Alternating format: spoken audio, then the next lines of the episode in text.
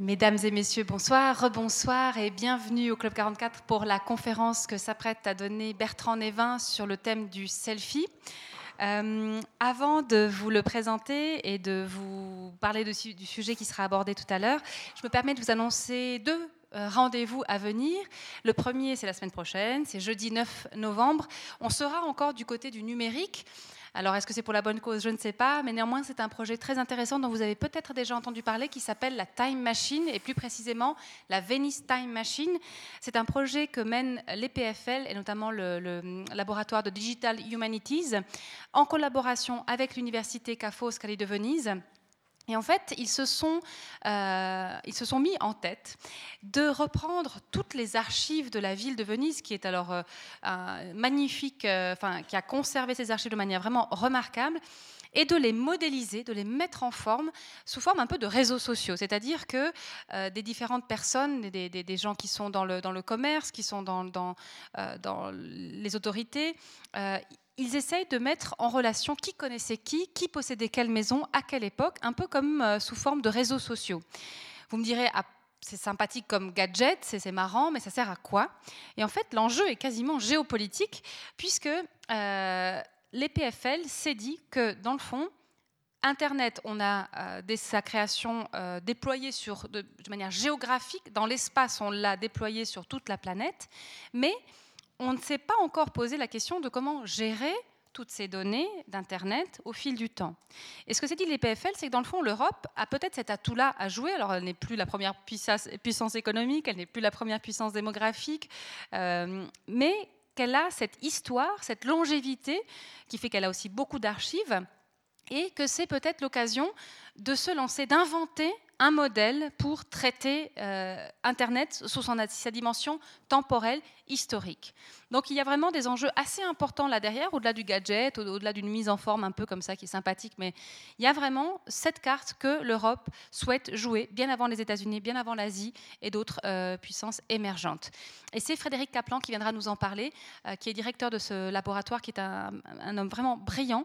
bref, il y a vraiment, c'est vraiment quelque chose de très très intéressant et je pense que ça, vaut la peine de, de venir l'écouter parce que vraiment, il y a des choses qui s'y jouent euh, auxquelles je n'avais jamais pensé. Je n'avais jamais pensé effectivement qu'Internet, bah oui, à un moment donné, on commence à accumuler de l'information. C'est la gestion, la gestion aussi des données. Enfin, c'est toutes ces problématiques-là qui sont en jeu. Voilà pour la semaine prochaine. Je fais un petit bond dans le temps parce que là, on commence à faire de la com et de, la, de bien en parler. À la fin du mois de novembre, il y aura un événement tout à fait exceptionnel ici au Club 44 qui est une vente aux enchères. On va vendre en fait ce qui constitue la collection d'art du Club 44, qui s'est constituée pendant les années des années 60 à 80 quand il y avait une galerie d'art du Club 44. Aujourd'hui, nous avons un espace d'exposition, mais nous ne gardons plus les photos. Par contre, à l'époque, le club recevait en cadeau des œuvres des artistes qui passaient par là. Et il y a donc comme ça une sorte de sélection d'œuvres des années 60 à 80 avec beaucoup d'art concret, qui est de l'art j'appelle ça l'art abstrait, mais c'est de l'art concret, avec des choses vraiment très intéressantes. Il y a un corpus de gravure érotique, il y a des dessins, il y a vraiment beaucoup, beaucoup de choses. Et surtout, il y en aura pour toutes les bourses, puisqu'il y a des œuvres qui seront peut-être euh, vendues à la criée à, peut-être quelques, quelques, à 1000 francs, 2000 francs, 3000 francs. Il y aura aussi beaucoup de choses à des prix inférieurs qui seront aussi bien vendues ici en salle donc vente aux enchères, donc ça sera aussi l'occasion de faire une expérience peut-être que vous n'avez pas encore faite. Moi, ça sera ma première en tout cas. Il y aura aussi des choses qui seront vendues à prix fixe, à des prix vraiment qui démarreront à très bas, des photos, des gravures. Bref, pour nous, c'était l'envie de remettre tout ça dans le, dans le trafic, dans le circuit de l'art, de faire parler du Club 44 d'une autre façon. On a confié aussi un mandat à une jeune femme qui est historienne de l'art, muséographe. Donc voilà, une belle aventure pour nous et j'espère que vous nous suivrez. Il y a un catalogue qui sera bientôt mis en ligne. Là, ce soir, il est en chair et en os pour le coup. Il est... Donc n'hésitez pas à le consulter. Tout à l'heure, je le ramènerai au bar. Et vraiment, il y a des œuvres, des œuvres tout à fait intéressantes et c'est l'occasion de vivre quelque chose d'un petit peu particulier. Voilà pour les infos un petit peu club. Euh, pour ceux qui viennent d'arriver, une exposition derrière vous, les photographies de Claudio Belligotti qui s'intitule Soufre. C'est un portrait des porteurs de soufre euh, de l'île de Java, une réalité un petit peu moins connue de l'Indonésie. J'en viens maintenant à présenter euh, Bertrand Névin, que je remercie vraiment d'avoir fait le voyage jusqu'à nous pour nous parler euh, du thème du selfie. Je dirais de lui qu'il est donc écrivain, essayiste, philosophe des images et de la vie connectée. Il dit d'ailleurs, et je trouve que ça résume bien sa démarche, qu'il analyse notre hypermodernité en tant que productrice d'un nouveau rapport à soi, aux autres et au monde. Il enseigne à l'Université Paris 8, il est chercheur associé au laboratoire AYAC, AIAC, AIAC, voilà. Et artiste aussi. Et là, c'est l'essayiste que nous, que nous entendrons ce soir. Il a publié plusieurs euh, ouvrages, dont Corps abstrait ou la représentation du corps dans, la, dans le pop art américain. C'était en 2012. Également Roy Lichtenstein de la tête moderne au profil Facebook en 2015. Et Selfie, un nouveau regard photographique publié en 2017 aux éditions de l'Armatan, je vous l'apprends tout à l'heure. Et juste peut-être êtes-vous surpris de ne pas voir de libraire ce soir? Alors juste pour euh, la petite histoire, l'Armatan c'est une maison d'édition qui n'est pas très bien diffusée en Suisse. C'est compliqué pour les libraires de commander des livres chez eux, mais si bien sûr vous le souhaitez, vous pouvez aller soit à la Méridienne, soit euh, à Payot Libraire pour commander le livre. Il y a une image qui m'est venue pendant que je préparais un peu la soirée. je ne sais pas si vous avez en tête le film Le fabuleux destin d'Amélie Poulain quand le nain est photographié, mais comme si c'était un selfie à Moscou, à Paris. Alors, je ne sais pas si c'est un statut de selfie, mhm. mais il est quand même comme ça à Moscou, à Paris. Et c'est en fait donc Amélie qui veut que son père reprenne euh, à redécouvrir le monde et qui voyage. Et tout d'un coup, je ne sais pas pourquoi ça m'est venu. Enfin voilà. Plus sérieusement, je dirais que l'approche que Bertrand Névin a, eue et qu'il aura ce soir par rapport au thème du, du selfie m'a beaucoup interpellée parce que on n'est pas dans un jugement de valeur, c'est bien, c'est mal, on y viendra peut-être à la fin, mais disons, c'est surtout se demander ce que ça signifie ces selfies. C'est vraiment une réalité qui a pris une énorme place. Euh, moi, je la pratique aussi de temps en temps, enfin voilà, mais moi, j'avais besoin de savoir ce que c'est Qu'est-ce qu'on fait quand on fait un selfie? Parce que bien sûr, on, peut dire bah, c'est ma liberté, je fais, je fais quelque chose que j'ai décidé. Alors, probablement, après, il y a des options qu'on peut prendre, il y a peut-être des choses, des situations où on va en prendre, d'autres pas. On parlait tout à l'heure de, ces gens qui se prennent en photo devant des porteurs de soufre et le porteur de soufre s'arrête pour qu'on puisse faire son selfie. Question éthique hein, qui se pose quand même.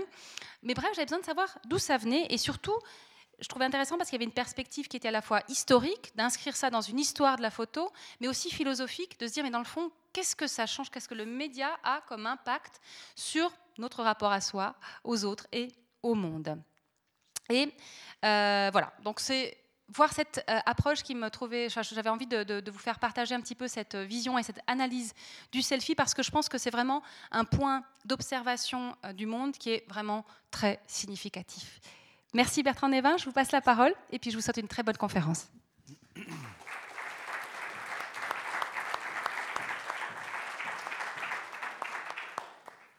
Bien, bonsoir à tous. J'espère que le micro marche bien et que tout le monde m'entend.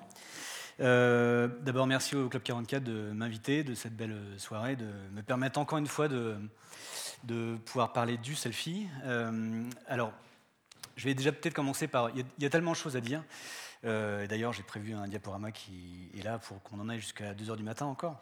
Mais on va essayer de le, restreindre.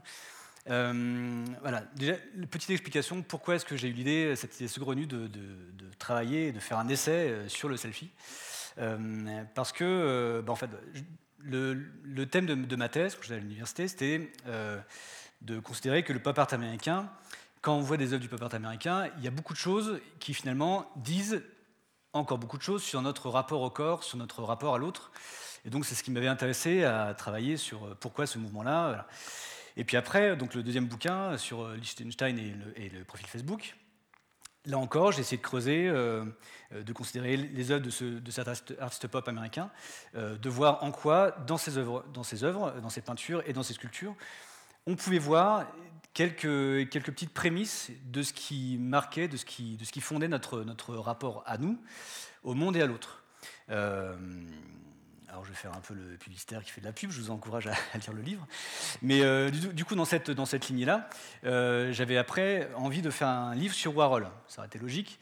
et donc du coup, de Warhol, vous en verrez quelques-uns ce soir, j'avais pensé travailler sur ces polaroids et effectivement, euh, quand j'ai vu ces Polaroids, je me suis dit, bah oui, c'est comme le selfie finalement. Ce sont des, images euh, rapides de soi-même, dans lesquelles il se met pas du tout en scène. Il y en a même des fois certaines dans lesquelles il, se mouche, euh, d'autres il grimace. Donc il y a vraiment, on retrouve certains ingrédients qui font le selfie aujourd'hui. et puis, en commençant à réfléchir là-dessus, je me suis rendu compte que l'intérêt, c'était aussi peut-être de se demander qu'est-ce que nous dit le selfie sur la photographie aussi. Alors, c'est à la fois dire, de se demander qu'est-ce que ça dit de nous-mêmes, de notre rapport à soi, de notre rapport aux autres, de notre rapport au monde. Ça, on aura l'occasion d'y revenir tout à l'heure. Euh, mais aussi, qu'est-ce que ça dit de la photographie? Parce que j'ai fait le constat, c'est que les, livres que j'avais pu lire avant, euh, dont deux d'amis à moi, une de Elsa Godard, c'est une sorte de grande star de, ce qu'elle appelle la self-philosophie. donc elle, elle prend ça sous l'angle psychanalytique et philosophique. j'ai une amie aussi sémiologue, Pauline Skangoki, avec laquelle je suis en train de finir un livre sur les réseaux sociaux et le côté monstrueux des réseaux sociaux, donc j'en parlerai peut-être tout à l'heure, euh, et qui sortira en mars euh, prochain. Euh, et donc dans leur livre, il y avait ce rapport au selfie, une étude selfie qui était plus de l'ordre de la philosophie, de la psychanalyse, de la sociologie, mais aucune qui s'intéressait à l'objet photographique, ou pour être plus correct, il faut dire l'objet phonéographique, parce que le selfie est l'expression d'un nouveau mode d'image, on dit un nouveau mode d'imagement, euh, qui est la phonographie. Donc c'est simple, hein, la phonographie, c'est de la photographie avec son smartphone. Et évidemment, bah oui, mais c'est un nouveau terme qui, on peut se dire, bon, c'est encore un terme qui sert à rien, mais on se rend compte, et on va se rendre compte tout à l'heure, euh, et même, je pense que même vous, dans la, salle, vous vous êtes déjà rendu compte que faire un, une photo, une image avec un smartphone, c'est pas pareil que faire une image avec un smartphone, avec un appareil photo. La première chose qui change, et j'en parlais tout à l'heure avec, deux personnes, euh, c'est que, bah, tout bêtement, un appareil photo, ça impliquait le fait que l'image, que l'événement qu'on allait photographier était un événement important. Euh, on ne prenait pas son appareil photo quand on allait aux toilettes, on ne prenait pas son appareil photo quand on allait au travail, on ne prenait pas son appareil photo quand, j'en sais d'autres choses, euh, quand, on dormait, par exemple.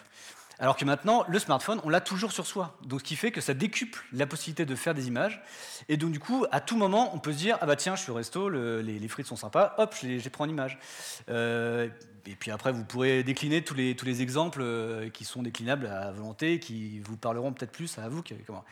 Euh. Et en plus, l'autre chose qui change, et c'est là, là où on, arrive au selfie, c'est que le smartphone, c'est un téléphone intelligent, même parfois trop intelligent, euh, et qui a cette qualité, ou ce désavantage selon les situations, d'allier à la fois un appareil photo et un outil de communication, qui est le téléphone. Et donc, du coup, qu'est-ce que ça fait? C'est que les images qu'on prend, eh ben, on peut tout de suite les envoyer euh, par, euh, alors par le réseau GSM ou par, euh, par le réseau Internet. Ce qui fait que quand on fait une image, on a tout de suite envie de la montrer. En tout cas, on peut tout de suite la montrer. Il y a plein de moments où, avant le smartphone, on, pouvait, on vivait un, moment sympa, et puis on se dit oh, je n'ai pas mon appareil photo, ah, c'est dommage, je ne vais pas pouvoir le montrer. Et là, l'avantage, et après l'inconvénient, parce que ça, ça, ça, ça provoque alors encore un, terme universitaire, mais qui résume bien cette, dépendance euh, que, crée le, smartphone, ça provoque un « je suis à vous » tout le temps. On est tout le temps, euh, quel que soit l'endroit, euh, la chose qu'on fait, et moi ici maintenant devant, dans, cette, belle salle, j'aurais vite l'envie de me prendre en selfie pour, pour dire à tout le monde dans quel endroit fabuleux je suis, quelle, soirée fabuleuse je, passe. Donc c'est ça où ça change. C'est pour ça qu'on parle de l'utilisation des nouveaux termes est toujours révélatrice d'un changement de paradigme, c'est-à-dire d'un changement de, rapport aux choses, de rapport à l'image, de rapport à soi. Euh, et alors justement, quand on dit rapport, je suis, en, train de me rendre compte que les notes que j'écris, ça ne sert à rien, puisque je, passe toujours... Bref, mais bon, c'est comme ça, ça me rassure. Euh, voilà. Quand on dit changement de paradigme, c'est aussi ce qui a fondé, parce que à force de travailler sur le selfie, euh, je me suis dit, et ça m'agaçait de, voir des expositions euh, qui, qui faisaient l'amalgame entre le selfie et l'autoportrait. notamment une qui s'est déroulée à La Hague en 2015, je crois, dont le titre c'était Les selfies de l'âge d'or hollandais.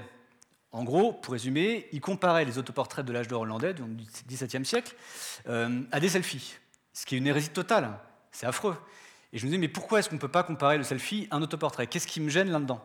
Donc du coup, j'ai essayé de creuser, j'ai cherché, et j'en suis arrivé à l'idée tout bête, au constat tout bête, à la question tout bête, euh, c'est que si un jour, en 2002, un jeune Australien, là encore une fois, l'histoire est, assez, drôle, donc en gros, on est en 2002, on est en Australie, je l'ai déjà dit. Euh, un jeune qui sort d'une soirée euh, bien arrosée tombe à vélo et s'abîme la lèvre. Le lendemain, qu'est-ce qu'il fait? Il va sur, euh, sur un forum australien, euh, ABC, euh, ABC, Online, et il envoie une photo de sa lèvre. Alors là, c'est que le gros plan de sa lèvre, pour demander aux internautes et aux médecins qui s'occupent du, qui sont les, modérateurs du site, qui, comment est-ce que ça, comment est-ce que guérit sa, sa, blessure? Est-ce que c'est ça plutôt, c'est plutôt en bonne voie ou plutôt pas, pas bon? Donc il demande son avis à quelqu'un qui n'est pas là. Il va pas chez un médecin. Là encore, c'est intéressant. En fait, quand vous étudiez le, premier selfie, il y a plein de choses là-dedans, euh, dans, cette image-là, qui, concentrent déjà ce que vont devenir les selfies aujourd'hui. Donc, il ne va pas voir un vrai médecin, là pour le coup en chair en os, euh, mais il va sur Internet. Donc on a vraiment là ce rapport à Internet, à l'écran, euh, qui fait qu'on préfère passer par un écran que s'adresser à quelqu'un.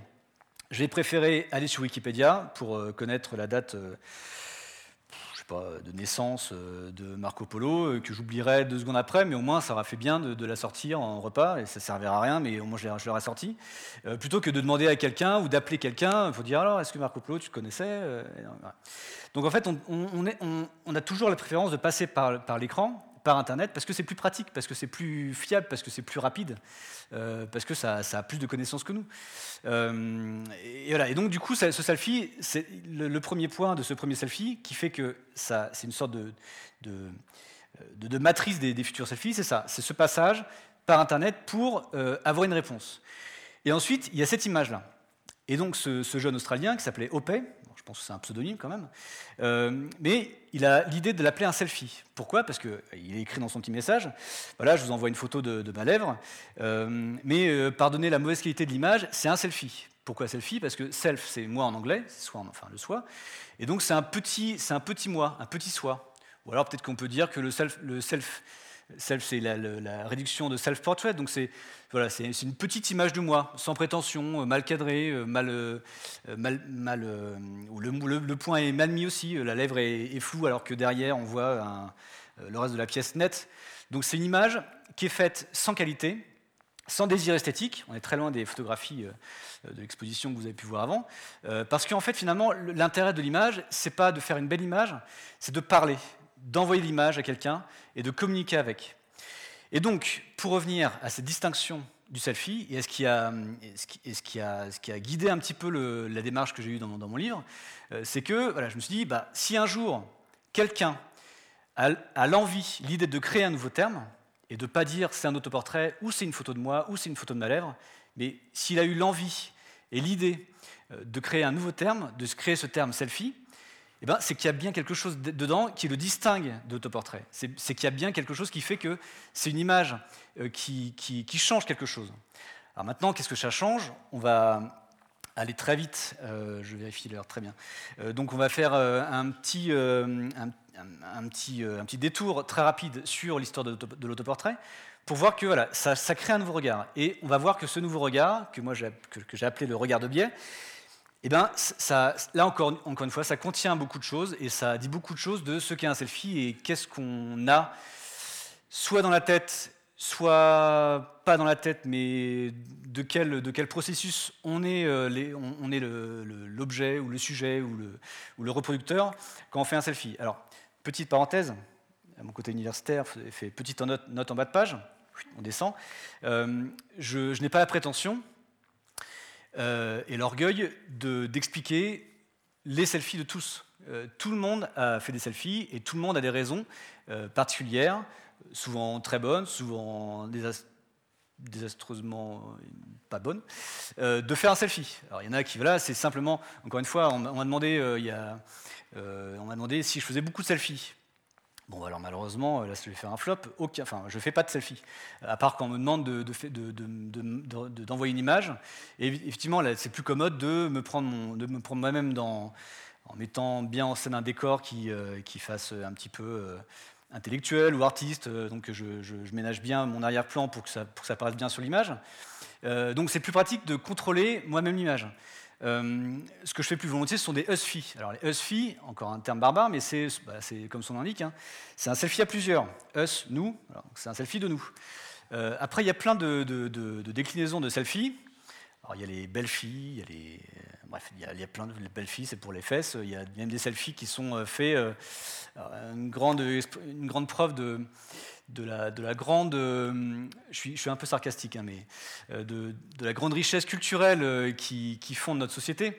Il y, a, un courant dont j'ai, je pense, consciemment ou inconsciemment oublié le nom, qui fait que, voilà, alors ça concerne les hommes, hein, quand on est devant un paysage magnifique, on va prendre une image de ce paysage, sauf qu'on va faire en sorte que, euh, j'espère que ce n'est pas interdit moins de 16 ans, que les, dessous des testicules figurent en haut de l'image.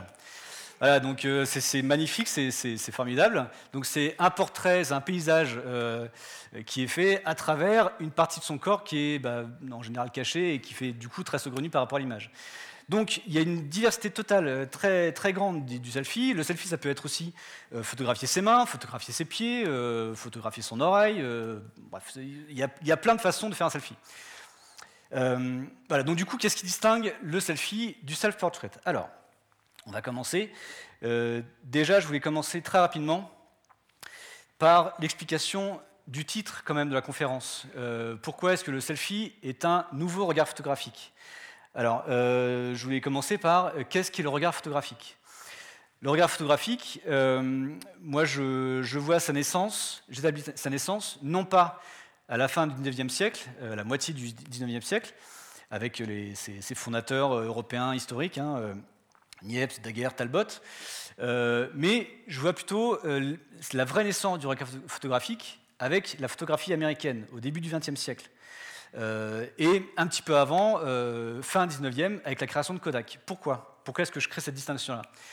C'est que finalement, la photographie européenne, alors on trouvera sûrement des contre-exemples hein, qui, feront que ça enrichira ce que je vais pouvoir vous dire ce soir.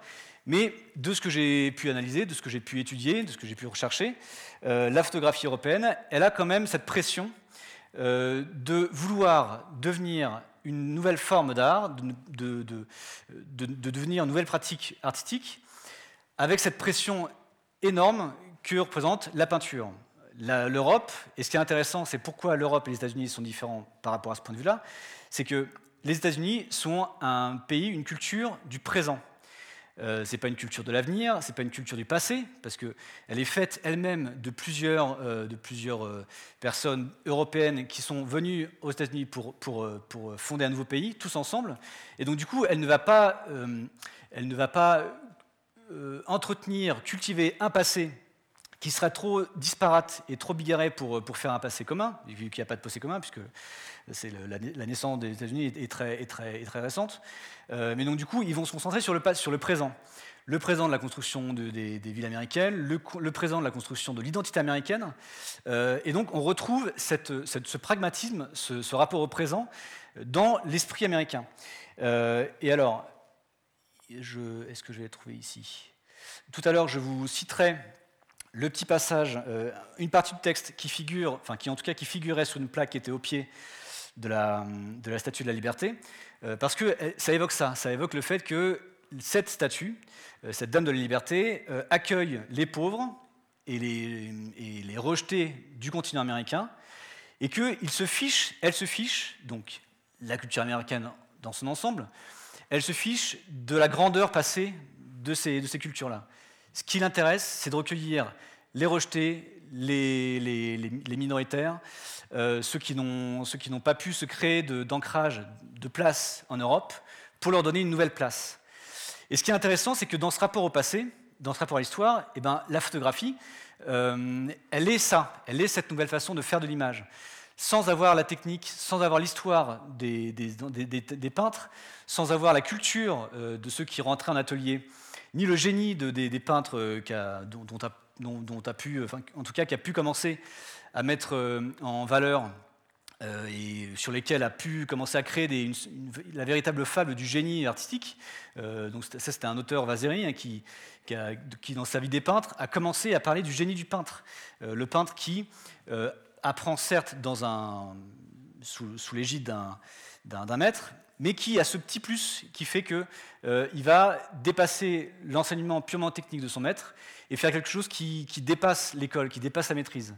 ce que Kant va dire plus tard, hein, de, dire qu'une œuvre d'art, c'est quelque chose qui, dépasse la simple maîtrise technique, que je vais fouiller, je reprends.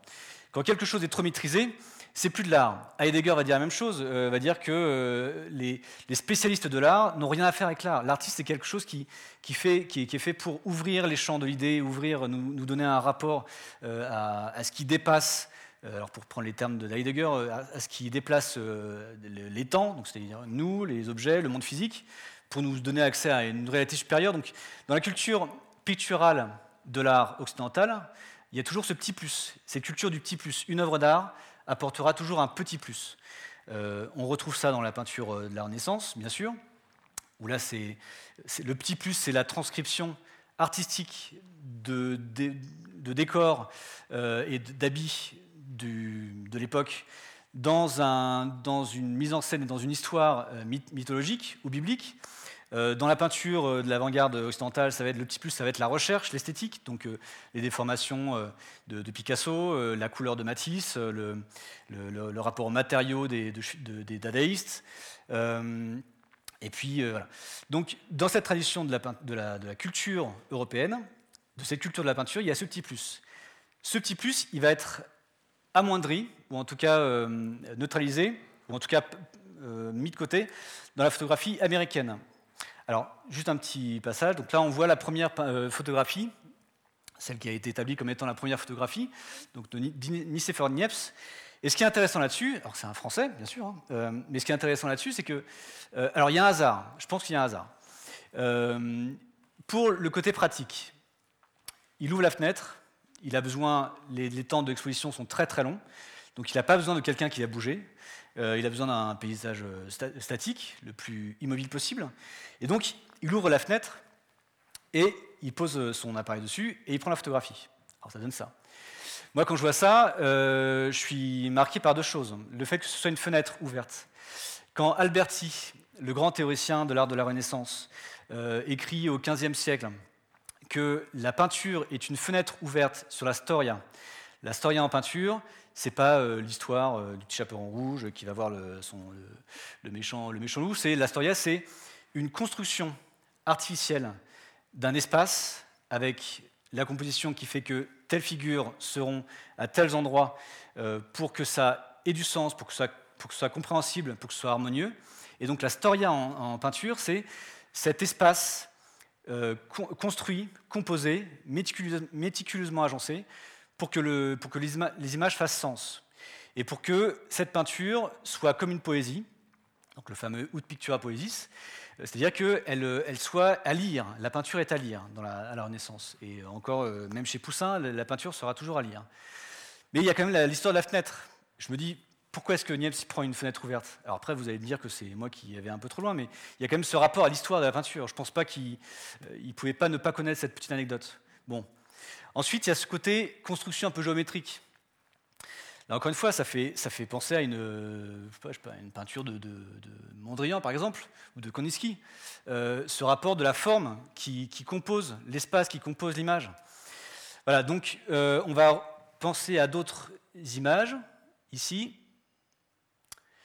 Euh, voilà, Maxime Ducamp, donc lui est un grand représentant avec Gustave Legray, euh, de, la, phase archéologique de la photographie européenne. Donc en gros, on va dans, des pays euh, exotiques, là en, Afrique du Nord, en Égypte. Et puis la photographie va permettre de cartographier euh, ces, paysages de, l'altérité et donc de, les ramener et de faire des, des archives. Ce désir très présent chez l'être humain d'archiver, de, de, marquer.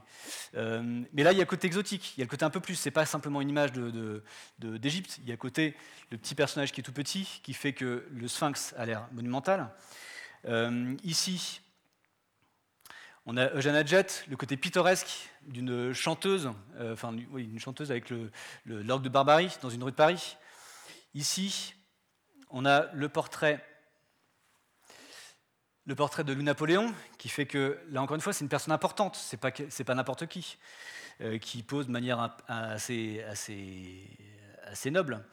Euh, ici, ensuite, on a les, pictorialistes, donc ici Robert Demachy, qui retravaille le négatif pour que le négatif soit pas simplement une image mécanique, ce qu'on reprochait beaucoup aux photographes, mais que ce soit vraiment une, œuvre euh, subjective, unique. Euh, ici, je fais vite. Hein.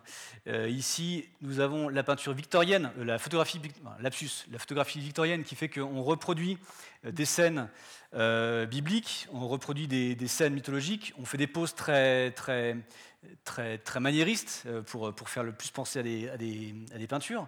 Donc en gros, il y a un gros héritage de la peinture qui fera que la, photographie européenne sera pendant très longtemps en prise dans cette façon de faire l'image, dans cette façon de concevoir l'image.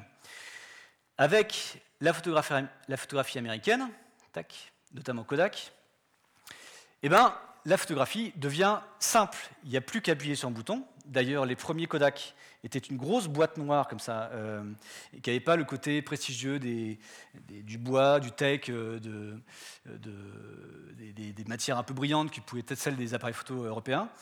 Euh, donc c'est une grosse boîte noire qui fait qu'en plus il y a un objectif qui est une sorte de grand angle qui fait que quel que soit l'endroit où on met l'appareil photo, la personne qui sera devant nous sera, sera dans le champ. Donc il n'y a pas besoin de, de cadrer. Donc c'est pour ça que va naître la figure du photographe amateur. Il y a beaucoup d'artistes euh, comme, euh, comme Station et comme euh, Paul Struen qui vont revendiquer, eux, leur, leur, amateurisme, qui vont dire, voilà, moi j'étais, un jour je marchais, et puis j'ai vu un marchand d'appareils photo, et j'en ai acheté un, sans, sans, penser avant faire quoi que ce soit, et, et, qui du coup va apprendre avec son appareil à faire des images.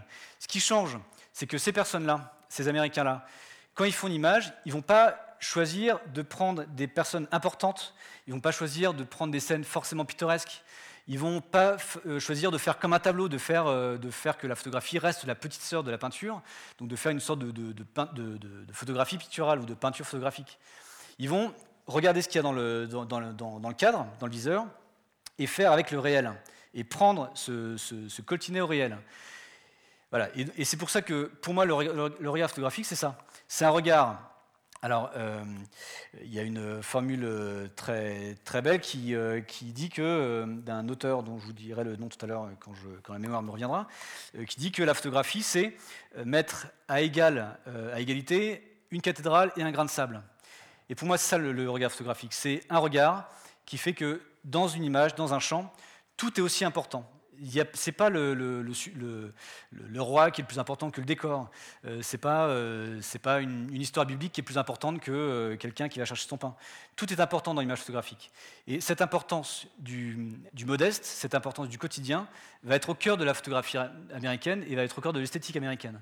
ce qui fait aussi que le pop art américain va se distinguer du pop art anglais et euh, des nouveaux réalistes français qui seront des mouvements qui seront euh, assez contemporains, c'est que voilà, le pop art américain, il choisit de donner à voir des objets neufs, euh, sans histoire, sans mise en scène, sans retravail, sans travailler ces objets-là, pour montrer le côté mécanique, le côté, machinique de cette société de consommation qui commence à, prendre de l'ampleur. Voilà, donc pourquoi est-ce que je fais tout ce détour? Pour montrer que voilà, le regard photographique, c'est ce regard du rien, de l'anecdotique, du simple. Euh, ici, les premières photographies de Kodak, c'était montrer des enfants, montrer des femmes. Alors, euh, je ne fais pas, surtout vu le contexte actuel, euh, vous me garderez de faire des, d'avoir un discours qui n'est pas le mien. mais voilà, c'était évidemment des, des, personnes qui ne représentaient pas l'artiste. L'artiste, pendant très longtemps, encore une fois, c'était l'homme qui était assez âgé pour avoir de la culture, pour avoir de l'expérience, c'était en aucun cas des enfants, c'était en aucun cas des femmes qui, elles, bah, étaient juste bonnes à faire à manger et puis à s'occuper du domicile. Euh, évidemment, il y a des artistes femmes, mais lesquelles euh, se cachaient et lesquelles s'arrangeaient pour qu'on ne sache pas tout de suite que c'était des femmes qui peignaient. Ici, euh, avec la photographie Kodak, n'importe qui, mettez des gros guillemets dans le n'importe qui, n'importe qui peut prendre une photo. parce que c'est simple, il y a juste à appuyer sur un, appareil photo. Donc du coup, le côté domestique de la photographie, va, va, se développer et va être au cœur de la, politique de Kodak. Euh, l'heure de la fin de la conférence, c'est... Ok, c'est bon. Euh, donc du coup, ce rapport au quotidien, on va le retrouver et, au, et, au, et, au, et à la vie de tous les jours, on va le retrouver dans plein d'images. Euh, simplement une petite image ici que, j'aime beaucoup. Euh, Erwin Smith, euh, pourquoi je l'aime beaucoup C'est que ce sont deux cavaliers qui sont en train de monter sur, à cheval. je me dis, évidemment, j'étais pas là à l'époque, mais je me dis qu'un photographe européen, il aurait peut-être essayé de faire la personne qui, à côté, en train de poser fièrement à côté du cheval, ou déjà sur le cheval en train de galoper. là, c'est quelqu'un qui monte, qui est en pleine action, qui est en pleine action et qui est en train de monter, qui, on ne le voit pas, et il est dans une posture qui n'est pas forcément en plus très, très valorisante. donc là, encore une fois, c'est une belle image de ce qu'est la photographie américaine, une photographie des images de la vie de tous les jours, du quotidien, de personnes qui ne sont pas des personnes euh, importantes, euh, forcément, euh, des, gens de tous les jours. Voilà, un quotidien qui va être très présent dans la photographie américaine. Vous avez, je pense que vous commencez à comprendre pourquoi est-ce que je, parle de tout ça, vu que le, point d'orgue de la conférence, c'est le selfie.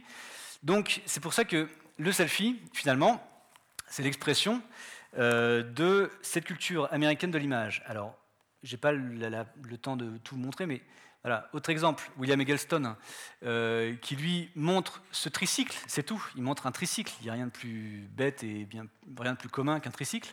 Euh, en plus, un peu rouillé, donc c'est pas un, tricycle neuf. Et puis au fond, on voit un pavillon de banlieue avec une voiture euh, de pavillon de banlieue. Donc voilà, c'est la vie de tous les jours. Il n'y a rien d'exotique, il n'y a rien qui fait rêver. Il n'y a pas ce petit plus de l'esthétique européenne. Parce que voilà, l'idée, c'est de montrer que euh, tout peut devenir image et que tout, peut de, bah, tout, peut, tout finalement peut rentrer dans le, dans le domaine de l'art. Et que l'art n'a pas à dissocier la vie de tous les jours et euh, la culture, la grande culture, la grande histoire de l'art. Euh, voilà, c'est vraiment le, ce qui est au cœur du pop art américain. Hein. c'est de montrer que aux années 60, et vous voyez que ça a commencé bien avant dans la culture américaine, il n'y a pas cette distinction entre la grande culture euh, mythologique biblique euh, qu'on peut lire dans les livres euh, et qu'on pouvait transmettre, qu'on a pu transmettre pendant, des, millénaires, et puis ce que vit l'homme de tous les jours qui va au supermarché acheter ses boîtes de soupe Campbell pour faire un petit écho à Warhol tout est sur le même plan, et finalement, euh, l'Américain moyen, euh, ben, il s'en fiche royal, de, royalement de, cette grande culture. Lui, ce qui l'intéresse, c'est la vie de tous les jours, c'est la vie qu'il y, a devant lui. Et quand Harold dit, euh, pourquoi, quand on lui demande pourquoi vous avez voulu faire des, des soupes Campbell, et qu'il dit, avec son air un peu bébête, mais qui était très réfléchi, euh, parce qu'il voulait euh, se faire passer, incarner l'Américain moyen qui ne réfléchit pas, qui consomme euh, des objets, qui consomme des images comme l'Américain moyen consomme des boîtes de soupe. Donc lui, il va dire, bah, je, l'ai fait parce que j'en mangeais tous les jours. Voilà. Ça, casse un petit peu l'image de l'artiste, génial, qui a de l'aspiration, qui a un regard neuf sur les choses, qui a un regard particulier, qui a ce petit plus sur l'humanité. Ben non, Warhol, il n'a pas ce petit plus dans le regard, il a ce regard totalement neutre euh, qui fait que pour lui, une boîte de soupe est aussi importante qu'une reproduction euh, de Raphaël, laquelle reproduction il peindra avec, euh, il reprendra dans un livre de coloriage donc là, encore une fois, ça désacralise la grande histoire de la peinture. Euh, la peinture européenne est présente chez Warhol, mais sous forme de coloriage pour enfants. Euh, cette figure de l'enfant, euh, de l'art amateur un peu enfantin, on aura l'occasion peut-être d'y revenir si certains le veulent plus tard. Alors, comme quand même le sujet de, notre, de ma présence ici, c'est le selfie, on va passer à l'autoportrait. Est-ce que tout le monde entend encore? Oui, je pense. là, je fais un selfie, je réponds moi-même à ma question, c'est pratique. Euh, donc, pourquoi, qu'est-ce qui change du passage du self, enfin, de l'autoportrait au selfie euh, Eh bien, c'est un changement de regard. Le regard du peintre, alors on va. Euh, oui, pendant, donc pendant très longtemps, pourquoi je vous montre ces images-là C'est que pendant très longtemps, le, le, fait de faire un autoportrait pour le peintre, c'était une façon de se vendre. Euh, de montrer euh, quel, beau personnage, quel personnage influent et important il était. Donc ici, Masaccio, qui est le seul à nous regarder dans les peintures, euh, dans les fraises de la Renaissance, quand le peintre se peint dans l'image, c'est souvent celui qui nous regarde. Parce que, bah, en l'occurrence, voilà, il veut, il veut se montrer à l'autre. Il veut dire, voilà, tu vois, je te regarde, toi si tu me regardes, donc tu seras gentil de, me rappeler quand tu voudras faire une autre fresque. Donc ici, Masaccio, c'est celui qui est ici. Euh, et donc, qu'est-ce qu'il fait pour se mettre en valeur? Bah, Il trouve rien d'autre que se mettre euh, pendant une, euh, en contemporain de Saint-Pierre sur sa, sur sa chair. Donc là, qu'est-ce que ça dit? Ça dit que la foi de Masaccio et, son importance dans l'histoire est telle qu'il aurait très bien pu être le contemporain bah, du Christ, en l'occurrence, et en tout cas des compagnons du Christ. C'est quand même pas mal comme, comme, comme façon de se présenter. ici, Durer, Je vais plus vite que mon pauvre petit Mac. Voilà, Durer, qui lui, avec son beau. Alors, Durer, c'était. Euh, euh, J'ai appris ça, hein, c'était euh, l'image du, du bel artiste, de l'homme beau. D'ailleurs, les cheveux, longs étaient un signe d'intelligence et de beauté. Alors lui, voilà, donc il se peint très beau, la tenue bien, bien droite, bien hiératique, avec ses trois doigts, évidemment, qui rappellent la Trinité, les cheveux longs qui rappellent le Christ aussi, et euh, cette tenue un peu rouge euh, qui rappelle là encore une fois la couleur du Christ. Donc là encore une fois, il se présente comme étant le peintre beau, l'incarnation pure, parfaite de l'esthétique, euh, et puis en plus, en plus une petite référence au Christ, sachant que pour lui, l'idée c'était de montrer que la peinture, le peintre, c'est, il est un petit peu divin dans le sens où il va créer de l'image, il va créer quelque chose, et que une toile ou une planche de bois euh, ou un mur sur lequel euh, prend naissance un monde, prend naissance une storia, prend naissance une peinture, un paysage, eh ben, c'est comme euh, ce monde dans lequel il y avait, sur lequel il n'y avait rien et qui un jour, grâce au geste divin, eh ben, qui, a commencé à qui a commencé à pouvoir se, remplir petit à petit de, plusieurs choses. Donc il y a ce rapprochement en plus de la, de la peinture comme étant une sorte d'activité un peu divine, un peu créatrice, la création divine. Ici, bien sûr, De Vinci, bah, qui lui se représente sous les traits, euh, sous les traits de, euh, de, Socrate dans la peinture de Raphaël, dans la peinture de Raphaël qui est au, qui est au, Vatican. il, peint, dans l'école d'Athènes, il peint plein de, tous, les, grands personnages, tous, les grands représentants de la culture, et notamment des, philosophes grecs.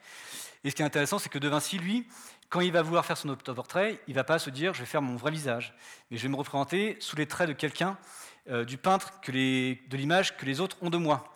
Donc du coup, comme il sait qu'il passe un petit peu pour le peintre intelligent, savant, qui fait plein de choses, euh, et donc du coup un petit peu pour entretenir cette image de peintre philosophe, eh ben, qu'est-ce qu'il va faire? Il va se reproduire, se peindre sous les traits que Raphaël avait utilisés pour peindre ce Platon. Euh, lequel Platon, c'est là où ça se, renverse, avait été euh, l'image, le portrait du Platon, de Platon de Raphaël avait été choisi en fonction de, de Vinci. Donc en fait, voilà, c'est Raphaël qui peint Platon sous les traits de Vinci et de Vinci qui peint ses traits sous les traits du Platon de Raphaël. C'est très simple. Voilà. Bien, on, revient, enfin, on continue à entretenir une image de l'artiste savant, intelligent, qui a de, qui, enfin, une image plutôt positive très loin des selfies, bien sûr. Euh, alors, ici, rapidement, un petit passage, comme ça on pourra finir la dernière demi-heure sur le selfie. Vous voyez que c'est même ça qui est fou. Euh, c'est que je réfléchis, enfin, j'ai écrit sur le selfie, je, continue à écrire sur le selfie, et à chaque fois, il y a toujours des, je me rends compte que quelque chose d'aussi futile que ça. Encore une fois, je ne suis pas un grand selfiste, euh, je suis pas un grand producteur de selfies, mais ça, ça, ça m'interroge. Euh, et je me rends compte que eh ben, c'est une source inépuisable de lecture, d'interprétation, de sens. Et ça qui est intéressant, c'est qu'une pratique tellement pauvre que celle-ci, ça dit tellement de choses par son ampleur, par le fait que tout le monde passe au selfie, que tout le monde a un avis sur selfie, que tout le monde a entendu parler du selfie, eh ben ça, dit quelque chose sur, euh, sur nous-mêmes et sur le monde dans lequel on vit. Que ce soit positif ou négatif, que ce que je vous dis tout à l'heure soit des élucubrations euh, de totalement improbable, ou alors euh, des choses qui pour vous auront du sens, c'est pas grave. C'est que voilà, c'est une pratique qui est tellement euh, pratiquée pour le coup euh, que ça interroge et ça se dit mais pourquoi est-ce que tout le monde fait à ce satané geste de prendre son visage par son téléphone? Voilà. Alors ici, petite, petit rappel justement de, cette, de ce changement de regard. Finalement, dans l'histoire de l'art, dans l'histoire de la représentation de soi, il y a eu avant le selfie, il y a eu trois grands moments. Le premier moment, c'est ce qu'on appelle, ce qu'on a longtemps appelé, les portraits de l'artiste ou du peintre par lui-même. Il n'y a pas encore la notion d'autoportrait. L'autoportrait, euh, c'est assez récent. Euh, d'ailleurs, le terme autoportrait va figurer dans les premiers dictionnaires français autour des années 1950. Euh, le, terme self-portrait, ça va arriver dans le dictionnaire anglais, pareil, fin 19e, donc c'est très récent. Euh, avant, on qualifiait plutôt, euh, plutôt les, portraits des artistes comme des portraits du peintre par lui-même. Pourquoi? Parce que le peintre se reproduit en peintre. Le peintre reproduit sa fonction. Son image. Il n'y a pas eu tout l'envie de, se demander qui il est, euh, de, creuser au fond de lui-même, dans les arcanes de son, de regard, qui il était petit, qui il est devenu après, qui il était avant d'être petit. Bref, il n'y a pas eu tout cette, dimension de, ressasser tout ce qui est inconscient et, que, et que l'image, que la peinture, que la photographie l'aide à trouver qui il est. Euh, il y a simplement l'idée, voilà, il faut que je me vende, il faut que je me montre, donc je vais peindre, je vais me peindre moi sous les formes d'un peintre. Voilà, donc là on voit un, portrait de lui-même d'un peintre, enfin d'un enlumineur euh, médiéval. Ça montre aussi que finalement l'autoportrait, on dit beaucoup que l'autoportrait, ça correspond à la Renaissance parce que c'est le début où le sujet commence à, enfin, il y a la création de, entre guillemets, du sujet, c'est-à-dire que euh, l'être humain n'est plus le simple objet de Dieu, euh, n'est plus un pantin comme ça et qui répond euh, au destin divin, mais c'est quelqu'un qui va commencer à pouvoir maîtriser le monde, à pouvoir, ben voilà, on parlait des montres suisses tout à l'heure, à pouvoir maîtriser le temps, à pouvoir aller de par le monde, donc maîtriser l'espace aussi, et donc du coup maîtriser aussi la peinture, maîtriser l'image, maîtriser le discours de la peinture.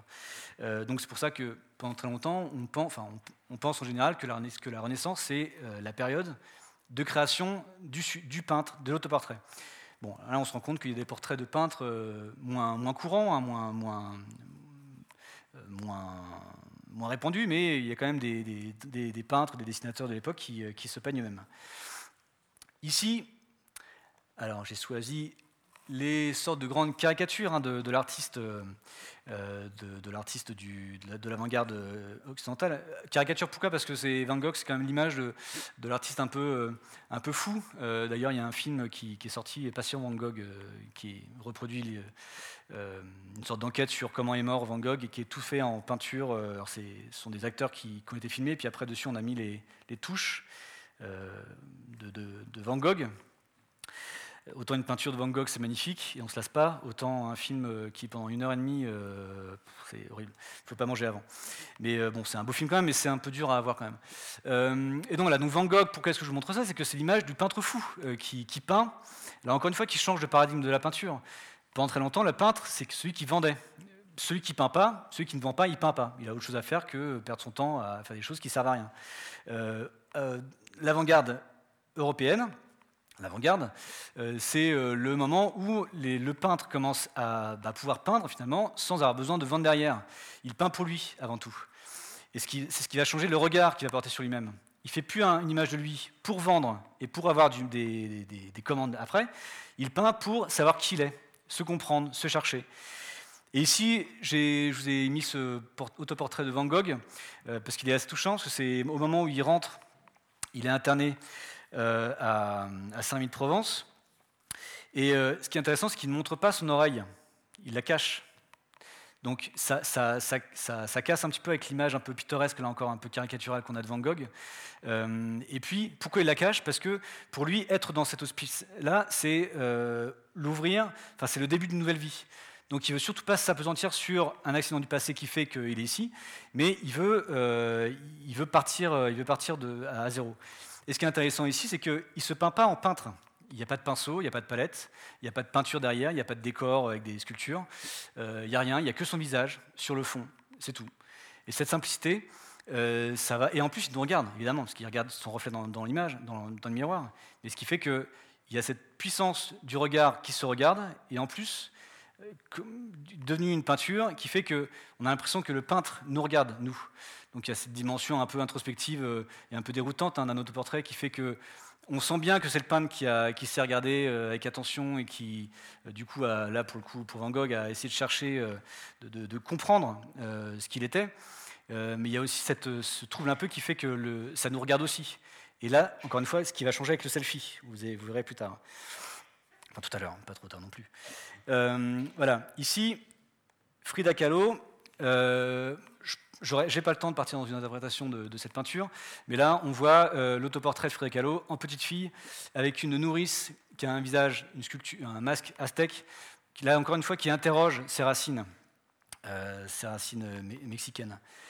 Euh, un travail qui sera très présent dans son œuvre. Ici, Zoran Music, J'aime beaucoup ces peintures parce que, pour la petite histoire, c'est un peintre qui a été interné dans les, camps à Dachau et donc du coup, qui toute sa vie a interrogé cette, euh, humanité euh, qui, avait, vu, euh, bah, qui s'est vu mourir dans les camps de concentration.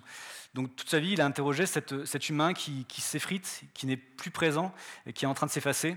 et cette interrogation de dire comment est-ce qu'on peut vivre encore, comment est-ce qu'on peut croire en l'humanité? Après avoir vu cette humanité se, être, détruite dans des conditions semblables. Donc là, encore une fois, il y a un regard sur soi. Euh, ce dessin-là, j'aime beaucoup aussi, de Munch, euh, parce que Munch, il avait, il avait été atteint d'un trouble optique qui fait que quand il voyait, dans son regard, on voyait une tache.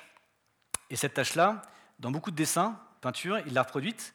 Euh, et ici, cette tache-là, vous voyez, ça devient une. J'ose plus trop bouger parce que je pense que ça décroche. ça devient une sorte d'oiseau un peu maléfique, un peu étrange, un peu cauchemardesque. Donc là, encore une fois, c'est le regard de soi, qui part de l'intérieur pour interroger, là pour le coup, pas pour interroger ce qu'il est au fond de lui, comment il interprète les choses, mais pour montrer euh, la déformation euh, qui est la sienne quand il regarde le monde. Donc là, il interroge sa façon de voir, l'autre. Et il interroge la, place, la déformation euh, qu'implique qui, la maladie dans son rapport à l'autre, dans son rapport au monde. Alors on va quitter la peinture, donc ce regard frontal soit extérieur pour le portrait du peintre par lui-même, soit intériorisé euh, et intérieur euh, pour l'autoportrait de la Renaissance et, du, de l'avant-garde de l'avant-garde du fin 19e et 20e siècle. Ici, on va passer à l'autoportrait photographique. Qu'est-ce qui change avec l'appareil photo? Eh bien, beaucoup de choses finalement. Parce que déjà, ce n'est plus l'artiste qui se regarde, c'est une machine qui, ce n'est plus l'artiste qui fait son image, c'est une machine.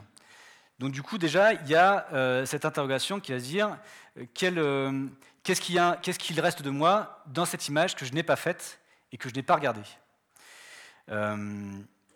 Même si, évidemment, il contrôle le champ, il, évalue à l'avance où mettre l'appareil photo pour faire l'image qu'il a, a, le dessin de faire.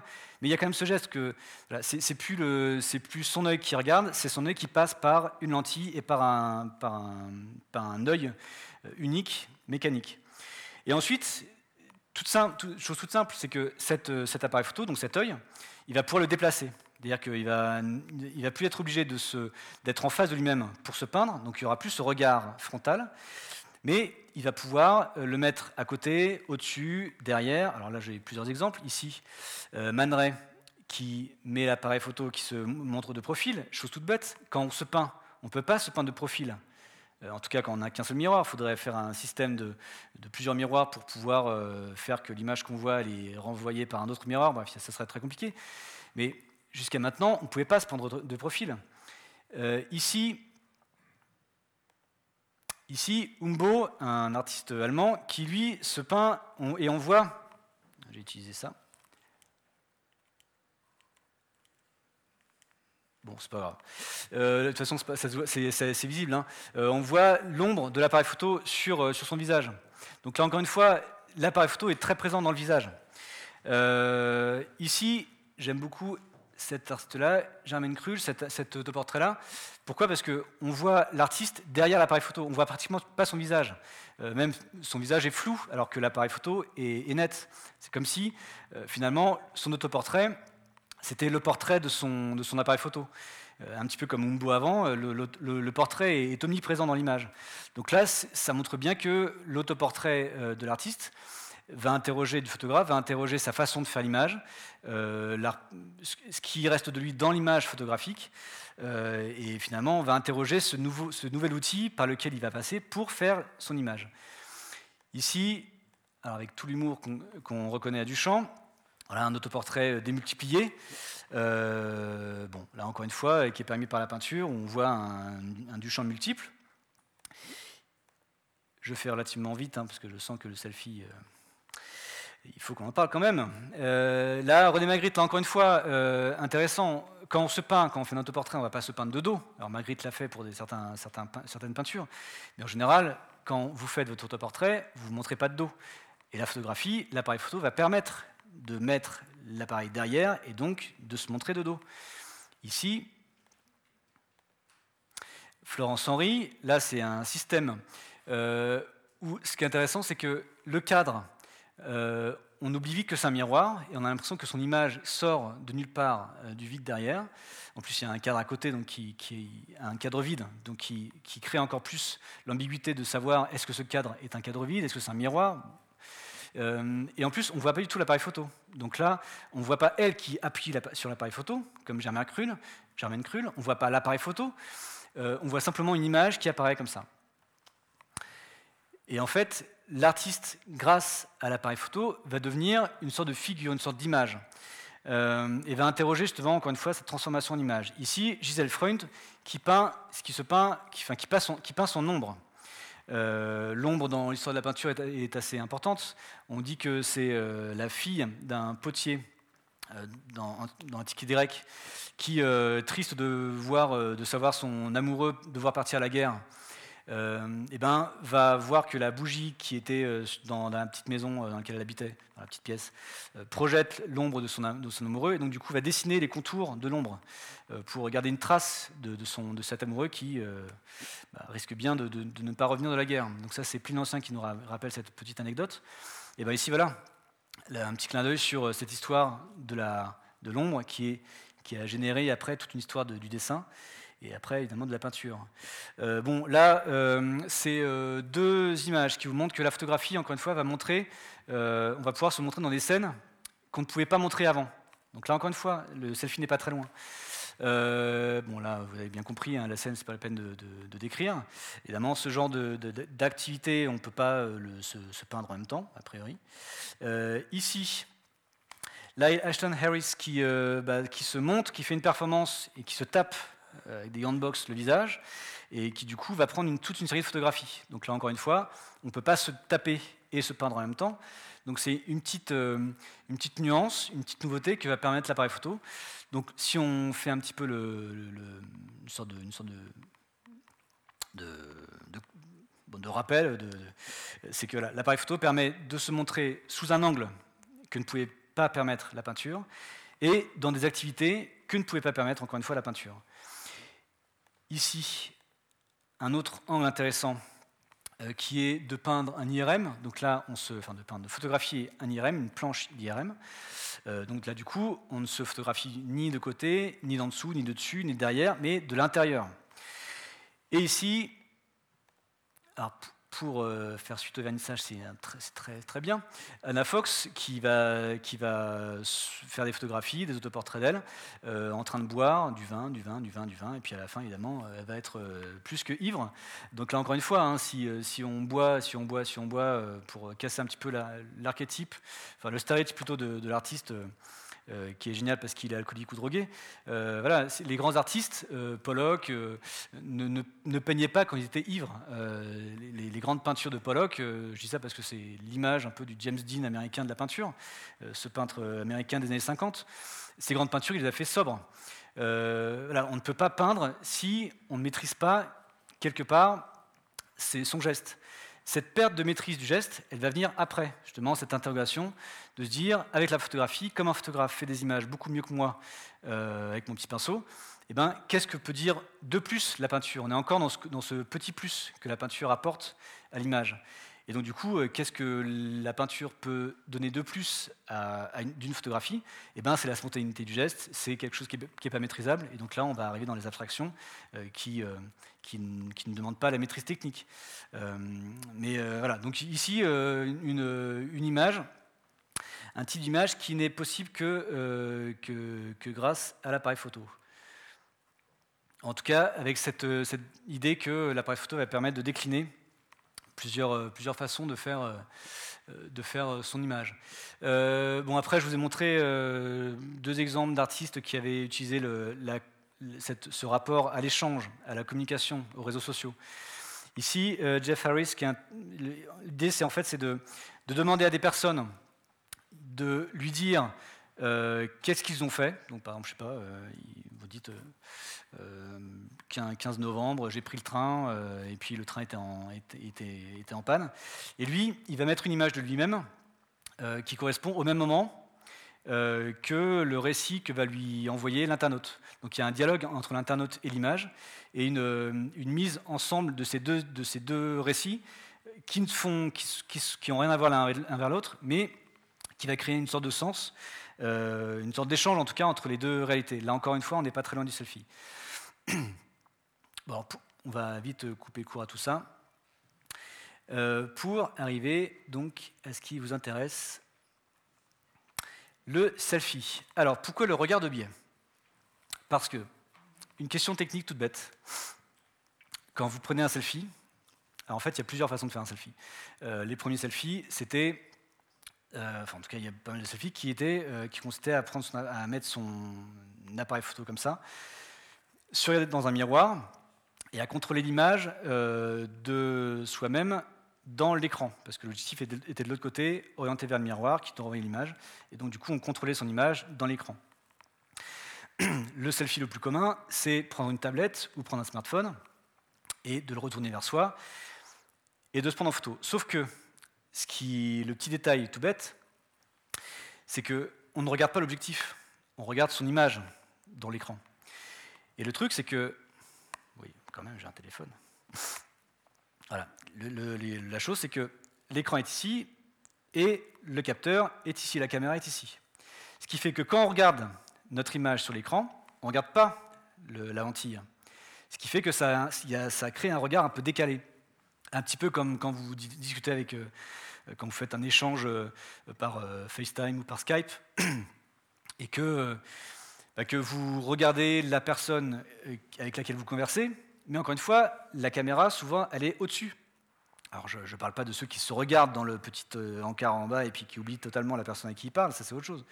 Mais en général, voilà, même si on est altruiste et qu'on veut faire comme si on parlait vraiment à la personne et qu'on était vraiment intéressé par, euh, l'autre personne, eh ben, le regard est, est un petit peu décalé.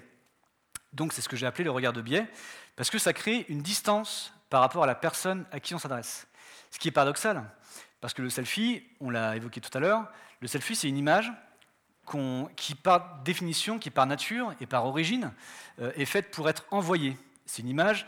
c'est André Gunther, un chercheur, qui, euh, qui parle d'image dialogique, une image pour créer un dialogue. A priori, encore une fois, il y a plein de façons de faire des selfies, mais la majorité des selfies qu'on fait, c'est euh, soit pour alimenter sa page Facebook, soit pour envoyer à quelqu'un, pour dire euh, tiens, euh, je suis au Club 44, euh, tac, hop, et puis après pour avoir une, sorte d'échange. Donc c'est une image qui est faite pour dialoguer, pour communiquer. Donc c'est ça qui est paradoxal, c'est que c'est une image qui est faite pour s'adresser à l'autre, et en même temps c'est une image qui va produire, enfin, qui, va faire que dans l'image, on ne regardera pas vraiment l'autre personne. Donc là déjà, on, on touche un peu l'ambiguïté de ce selfie. Donc comme selfie, je vous ai donné, je vous ai ramené une grande star du selfie qui est Kim Kardashian et Cristiano Ronaldo.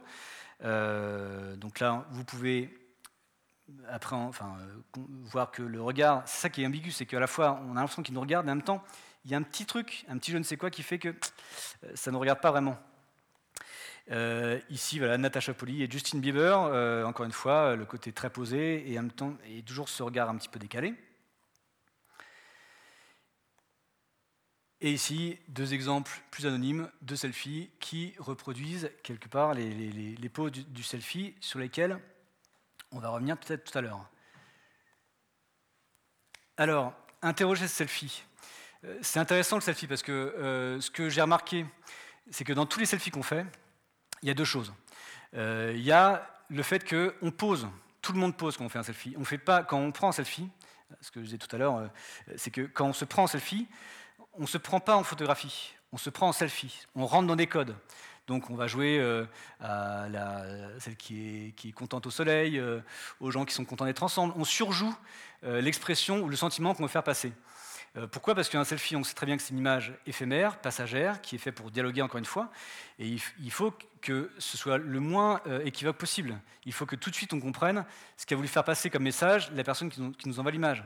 Donc, euh, ok, il est content, ok, il fait le beau gosse, ok, il est, ravi d'être avec des copains, euh, ok, il n'est pas content. Enfin, voilà. Donc, on, surjoue un petit peu cette, euh, cette, cette, expression et on rentre dans les codes qui sont établis par le selfie. on verra que les codes, les, les, codes des fois, ont des résultats un peu très limites, comme les selfies, sur lesquels on, va, on, arrivera tout à l'heure. Mais ce qui, voilà, ce qui m'a intéressé, c'est ce passage obligatoire par la pause, par, par la surpause, par l'hyperpause. Et c'est ce que j'ai appelé le c'est moi qui est. Encore une fois, un terme un peu bizarre. Euh, mais pourquoi est-ce que j'ai utilisé ça? C'est que euh, bon, j'ai un fils et quand les enfants se, j'ai une fille aussi, je ne vais pas l'oublier quand même. Euh, mais quand les enfants se déguisent, ils disent pas je suis Batman, je suis Dark je suis la princesse je ne sais plus qui.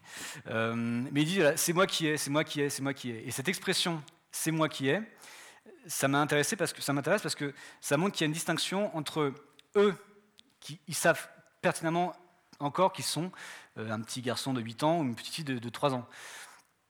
Et ils vont mettre un déguisement sur eux, sans du tout l'envie de, paraître vraiment, de devenir vraiment quelqu'un d'autre, quelque chose d'autre, euh, mais juste pour paraître quelqu'un d'autre. Et le selfie, c'est un petit peu ça. On sait très bien qui on est, au fond de soi, mais on revêt le costume, euh, les expressions, des poses qui seront tellement, tellement excessives, tellement artificielles, qu'on saura vraiment euh, que ce sera évident que c'est, que c'est du faux, qu'on n'est pas vraiment la personne qu'on, échange. Et c'est, enfin, il y en a plein d'ambiguïtés, hein, on pourrait en parler pendant trois heures. Mais euh, la première ambiguïté du selfie, c'est ça. C'est à la fois une image qui est faite pour échanger, et en même temps qui est basée sur, euh, sur du faux. Sur, dès le départ, on sait que ce qu'on va échanger, c'est quelque chose de fugace, quelque chose d'éphémère, c'est quelque chose qui n'est pas, pas profond. et alors, donc, du coup, on peut passer à d'autres choses. Hein. Et euh, c'est moi qui ai, alors là, c'est moi qui ai au travail, euh, c'est moi qui ai avec, euh, avec Jean-Paul II. et ce qui est intéressant, c'est que ce c'est moi qui ai devient un, ce que j'ai appelé un je suis avec vous, enfin je suis à vous tout le temps. C'est-à-dire qu'on a cette pression de communiquer, d'échanger ce qu'on vit. Pourquoi? Parce que c'est comme le téléphone portable. maintenant, tout le monde a, enfin pratiquement tout le monde a un téléphone portable.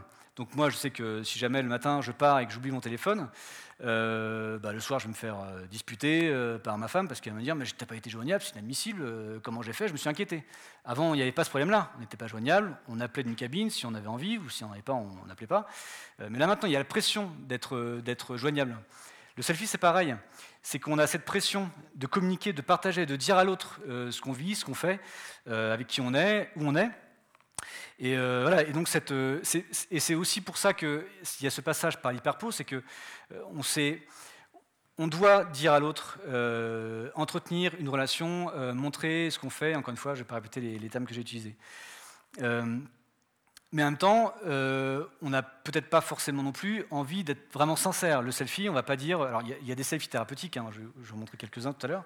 Euh, il y a des selfies qui ont servi à certaines personnes euh, de, de, guérir, ou en tout cas de mettre à distance leurs troubles, des troubles d'anorexie, des troubles de dépression.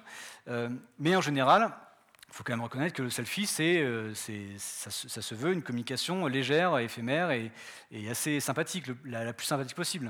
Un selfie, c'est fait pour être liké, un selfie, un selfie c'est fait pour qu'on y réponde.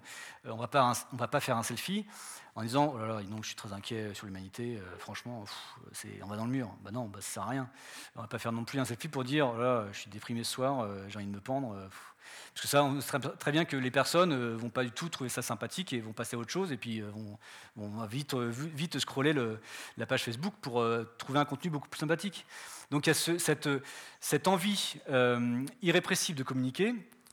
Et d'ailleurs, ce, ce, que je trouve être devenu une obsession de la communication, euh, et en même temps, parce qu'on veut communiquer et parce qu'on doit communiquer, c'est pour ça que euh, ce, je, suis à vous euh, là, maintenant, tout de suite, tout le temps, c'est pour montrer qu'on est vraiment dans une obsession, dans un devoir presque de communiquer. On peut plus, c'est comme si on ne pouvait plus ne vivre des moments juste à nous, juste pour nous, mais qu'il fallait à tout prix le partager, le montrer, le dire, le, le montrer aux autres. Alors pourquoi On va essayer d'un petit peu de creuser tout ça? Bon, donc ici, encore une fois, hein, c'est moi qui est au volant, c'est moi qui est au lit. Euh, ici, avec Barack Obama au fond, voyez Donc là, on vient au moment extrême. Oh, incroyable, Barack Obama dans un restaurant. Vite, selfie, pour qu'on montre à tout le monde qu'on a, vu Barack Obama. Cette urgence comme ça de communiquer. Euh, alors, ce qui est intéressant, c'est que Serge Tisseron, un psychanalyste français, euh, avait déjà étudié la photographie comme étant une façon de mettre du champ par rapport à quelque chose de fort qu'on vivait. il donne l'exemple de, ces gens qui partent en vacances et qui vont, mettons, je sais pas, visiter la, pyramide de Khéops, et puis qui sont un peu subjugués, terrassés par la grandeur de, ce bâtiment, par toute l'histoire que ça, que, ça, représente, que ça incarne, et qui du coup vite, vont prendre un appareil photo et prendre l'image. Euh, et puis, lui, le, livre qu'il a écrit, c'était au temps de la photographie argentique. Donc, du coup, euh, euh, il, explique que les, gens déposent leur, leur pellicule dans les studios et quelquefois, même souvent, ne viennent pas les récupérer. Et il s'est demandé, mais pourquoi les gens ne viennent pas récupérer des photos qu'ils ont prises et qu'ils ont, qu'ils ont amenées au laboratoire pour les faire développer? Pourquoi? Parce que finalement, c'est l'acte le plus important dans l'image, dans la photographie, selon Serge Titron. C'est cet acte qui fait que quelque chose d'important, quelque chose de phénoménal, qui nous dépasse et qui parfois nous fait peur, qui nous dérange en tout cas, euh, qui nous dépayse. Euh, là, le terme il est vraiment. Euh, on peut être dépaysé par, par là, quelqu'un qui est là où on mange un hamburger et qui ne devrait pas y être. On peut être dépaysé par une star qu'on voit dans un endroit et qu'on a l'habitude de le voir sur, sur son écran ou, ou sur les, dans un magazine, et puis là on le voit en vrai. on peut être dépaysé par par un accident aussi, par, un, par, une, victime, par, du sang, par des, choses qui, qui, s'immiscent dans notre quotidien, qui ne devraient pas y être, et, là qui, se, qui, se, qui, s'imposent à nous, dans cette période euh, hantée par le terrorisme, ça, je pense que ça, ça, peut vous parler. Et donc du coup, la photographie, c'est une façon de prendre du recul, de mettre un écran par rapport à ça. Et ici, le selfie, on voit bien que c'est ça. C'est euh, je prends un selfie parce que c'est trop lourd, c'est trop fort à, vivre. Et donc, du coup, j'ai passé par le selfie pour, le, prendre et l'évacuer vite fait. Euh, donc, c'est une façon, une, sorte de, prothèse pour, euh, pour vivre de manière un peu plus. Euh, pour, réussir à, canaliser un présent qui, est tellement énorme qu'on a du mal à gérer. Alors, Évidemment, on revient à l'image de l'hyperpose des selfies. Donc là, vous l'avez reconnu, hein, c'est encore Kim Kardashian, pour incarner le duck face. le selfie, ce qui est intéressant, c'est que ça passe par plein de pauses excessives, euh, encore une fois, pour, euh, rendre excessivement euh, évident l'émotion, la sensation, la pensée, là il n'y a pas vraiment de pensée, mais en tout cas le message qu'on veut faire passer. Donc on a ce duck face, là encore une fois, dans la vie réelle, je ne pense pas que les gens se baladent comme ça, avec le duck face.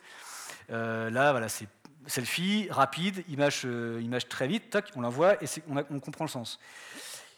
Dans la partie des poses, que je trouve intéressante, celle-là, la pose de la carie au Japon. Donc là, l'idée, c'est de euh, jouer une sorte de, je sais pas, de, sensualité, euh, une sorte de maniérisme. Euh, et donc, du coup, on pose une main, deux mains sur les joues, et puis on se prend en selfie. Donc là, le côté, encore une fois, artificiel, il est plus qu'évident. ici, alors c'est pour montrer le côté totalement improbable de certains selfies. Donc ici, euh, l'application Snapchat qui permet de se mettre des applications sur soi. Moi, je suis toujours étonné quand je vois les, euh, les adolescents euh, en train de se mettre des, langues énormes, des, trucs de, chiens, parce que je me dis, c'est ridicule. Et de, même des. J'enseigne aussi au collège, et donc du coup, je vois des, gaillards, ça, de, sais pas, de 13-14 ans, qui, jouent à se mettre des attributs totalement ridicules. Et je me dis, mais c'est étrange quand même ce, passage par le ridicule. mais en fait, voilà, ils s'amusent avec, leur visage. Et ici, euh, Miley Cyrus, qui a été euh, connu pour, euh, des, pour des provocations dans les médias, qui là se prend photo sur les toilettes. Donc là, encore une fois, ce problème de l'appareil photo qui est tout le temps sur soi et qui nous donne parfois des idées qu'on devrait peut-être ne jamais avoir. donc de se photographier sur les toilettes, il y a quand même mieux quand même. puis en plus là, ce qu'il avait échangé avec ses fans, bon, c'est moyen. Alors évidemment, c'est le, moyen, le côté horizontal. Les stars sont comme nous. Elles, elles photographient pas maquillés, dans des situations euh, que nous aussi on vit. Bon, d'accord, on n'a peut-être pas besoin du selfie pour savoir que Miley Cyrus va aux toilettes aussi. Donc il y a une volonté là, d'horizontaliser. c'est très compliqué, euh, en vous faisant la conférence là ce soir, je me rends compte que c'est très très compliqué de, condenser en une heure ce qu'est le selfie. Et là encore une fois, hein, je, euh, c'est pas pour vous pousser à acheter le livre, mais c'est pour vous montrer qu'une pratique comme ça, sur laquelle tout le monde a forcément un point de vue, euh, ça, peut être vu et interprété de plein de manières. Alors, l'autre thèse que je développe, j'espère qu'après je pourrai prendre le temps de répondre à vos questions, parce que j'ai l'impression de courir euh, très vite, euh, c'est que voilà, au lendemain des attentats au Bataclan à Paris, il y a eu ce selfie qui a circulé sur les réseaux sociaux, donc d'un certain Gilles Leclerc, donc la personne évidemment, l'homme qui est là, et qui, qui, était porté disparu, et donc c'est ses, parents s'inquiétaient bien sûr, hein. et donc on a fait circuler l'image pour savoir où était passé ce jeune homme. malheureusement, de manière tragique, on a, appris après qu'il avait été, euh, était décédé des suites de ses blessures euh, pendant cette euh, fâcheuse nuit, cette terrible nuit. Mais quand j'ai vu ça, je me suis dit que de manière générale, là encore on pourra en discuter tout à l'heure, hein, mais que de manière générale, le selfie, c'était une force, une, une sorte de David recherche de soi-même. Pourquoi est-ce que je vous dis ça? Euh, c'est que tout le monde sait qu'on vit dans un monde qui est très, qui est très anxiogène, qui est, marqué par l'urgence. Euh, on n'arrête pas de nous dire à tout bout de champ que le, réchauffement climatique, ça va, être, ça va être affreux et que, et que les 2 degrés, j'ai encore lu ça ce matin dans le journal, que les 2 degrés qu'on ne devait pas, surtout, surtout pas dépasser, bah, finalement, on ne pourra pas ne pas les dépasser. Donc, euh, ça, va, ça, va, avoir des conséquences tragiques sur beaucoup de populations lesquelles populations vont partir de, leur, de, leur, de, leur, de leurs îles, de leurs terres, donc pour euh, revenir, dans d'autres pays, donc ça va créer de la surpopulation, donc euh, un avenir qui est, très loin d'être euh, positif. Je vous passe les crises économiques, les crises écologiques, les crises politiques. Euh, encore une fois, si s'il y avait encore besoin, on remet une couche avec cette, inquiétude euh, que, représente le terrorisme, qui peut arriver à tout bout de champ. Euh, donc du coup, on vit dans un présent qui est très anxiogène et dans lequel, de manière inédite, il n'y a pas d'après pendant très longtemps, euh, l'après de l'humain, il avait été, euh, cultivé. C'était soit un après glorieux dans, au paradis, euh, après notre vie humaine, c'était soit un après communautaire avec les, théories communistes, c'était un après du développement, du développement libéral, du développement individuel, du développement de l'être humain. Euh, c'était un après euh, mécanique, scientifique. Euh, on vivra mieux, on vivra plus longtemps, on aura plus de choses qui feront les choses à notre place, donc la vie sera plus confortable. Et là, ce qui change depuis quelques années, quelques années, c'est même moi, je me rappelle, hein, quand j'étais au collège, on, nous disait déjà que, après, ce sera le chômage. Donc, c'est pas très pour, se motiver à travailler et à, avoir le diplôme, il y, a quand même un peu, il y a mieux quand même. Donc voilà, bon, j'ai 42 ans, donc voilà, pas, on est tous issus de cette même génération-là. Et encore plus les générations, celles qu'on appelait les générations Z, on vit dans, ce, dans cette urgence, dans cette idée que demain, il y aura peut-être, mais ce sera pire, en tout cas pour nous. Et donc du coup, je me dis que ça explique peut-être, et on va peut-être euh, finir là-dessus, même si encore une fois j'ai plein de choses à développer, euh, ça explique le fait qu'on soit autant centré sur nous-mêmes c'est pas du narcissisme. Alors c'est là où je peut-être euh, en épater certains, parce qu'au début, je me disais comme tout le monde, oui, euh, un selfie, c'est narcissique. Alors non, parce que ce qui est intéressant, euh, pour revenir au narcissisme, narcissisme, c'est un terme qui, vient de la fable de Narcisse. Et ce qui est intéressant dans cette, fable-là, c'est que, chose qu'on oublie, quand on parle de narcissisme, un, un quelqu'un de narcissique, c'est quelqu'un qui aime bien se regarder. Bon, d'accord. Sauf que Narcisse, dans la fable, il ne sait pas qu'il se regarde. C'est un jeune homme qui est magnifiquement beau. Euh, les nymphes, tout le monde est amoureux de lui, les nymphes aussi, euh, sauf que lui, il n'aime pas, il est, ça ne l'intéresse pas. Quoi. Et donc du coup, les nymphes, euh, vexées de voir que même leur beauté divine n'a pas, d'effet sur ce, sur, ce, sur ce bel éphèbe, eh ben, elles, vont le, elles vont lui jeter un sort et faire en sorte que dire là, bah, tu, tu, mourras de te voir. et donc du coup, un jour, il se balade comme ça, il chasse, et il tombe sur une source qui renvoie son visage. Et donc là, comme l'avait prédit les nymphes, il tombe amoureux et il n'arrive pas à se, détacher de cette, euh, de cette, source. Mais le truc qu'on oublie, c'est qu'il ne, sait pas que la personne qui regarde l'image qu'il regarde, c'est la sienne. Parce qu'il n'y avait, avait, pas encore les miroirs, euh, il n'y avait pas les appareils photo, il n'y avait pas tout ça. Donc il ne sait pas que c'est lui. Donc du coup, il tombe amoureux, certes, de son image, mais il n'est pas conscient que c'est son image. C'est pour ça que quand on dit narcissique, quelqu'un qui aime se regarder, c'est pas si simple que ça. Euh, en fait, voilà, le, vrai narcissique, quelque part, serait quelqu'un qui, euh, qui aurait une sorte de, trouble de la mémoire et qui euh, se regarde, ah, je suis beau, ah, il est beau, il est beau, et qui oubliera tout le temps que c'est lui qui regarde. Ce serait un peu troublant, mais bon, pourquoi pas. Hein. voilà. Donc, donc, du coup, c'est pour ça que, pour moi, les, ce qu'on appelait les selfistes, ce sont des néo-narcisses. Là, encore une fois, nouveau terme, mais parce qu'il y a un sens. C'est que, à force, on l'a vu tout à l'heure, hein, à force de se regarder. Parce que quelque part, on se regarde, on se vérifie, pour, euh, pour oublier que, euh, bah, que, autour de nous tous désagrègent, que, euh, que, que, que l'avenir sera moins, moins beau que, notre présent, que, que les, les, choses changent de plus, de plus en plus vite, qu'une mode en efface une autre, en supprime une autre, et ça de manière toujours de plus en plus rapidement. Les, le passage d'une star à une autre, de quelqu'un qui est connu à une autre, ça, maintenant ça prend des vitesses effroyables, surtout avec les, programmes comme la, comme télé-réalité, où les stars d'un moment ne, durent que deux semaines ou trois semaines, et puis après, hop, on passe à autre chose. Euh, pareil, les urgences du moment dans les médias, elles sont très, courtes. Euh, une urgence, on va passer à une autre, et puis après à une autre. Donc on passe comme ça dans un, flux, dans une culture du flux, euh, qui, est, qui, est, incessante. Euh, le flux qu'a un philosophe, Zygmunt, Zygmunt Bauman, qui a écrit un bouquin, La vie liquide, qui établit ça comme un signe de notre modernité une modernité où tout coule, tout file. Euh, on n'a on a plus à cœur de reproduire un modèle de nos parents, on n'a plus à cœur de reproduire euh, une sorte d'héritage, une sorte de tradition. On veut être nous-mêmes, on veut être différent, euh, on veut être fun, on veut, on veut libérer, être libre de faire ce qu'on veut. Et donc du coup, on est dans un flux total, comme ça, où il y a plus de, finalement, il n'y a plus le passé qui compte, il n'y a que le présent, il n'y a même pas l'avenir, parce qu'on sait qu'il ne sera pas là, enfin, qu'il sera, on ne veut pas y penser. Et donc il n'y a que le présent. Et quelque part, ce présent-là, il est incarné par cette image, ce visage-là, qui est tout le temps avec nous, euh, qui n'est pas un modèle antérieur du passé auquel il faudrait faire des efforts pour se, raccrocher euh, y croire encore ou un passé qui pourrait entretenir et cultiver notre présent. Euh, on se borne à simplement se, concentrer sur le présent de notre présence au monde. Et donc du coup, c'est pour ça qu'on revient tout le temps sur notre visage. Et,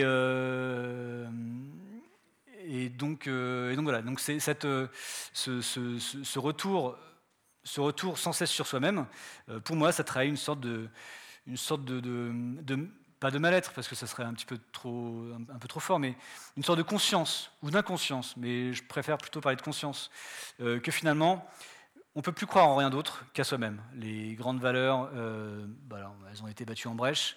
Euh, on peut plus croire en la politique. On sait, très bien qu'un mandat va en succéder à un autre.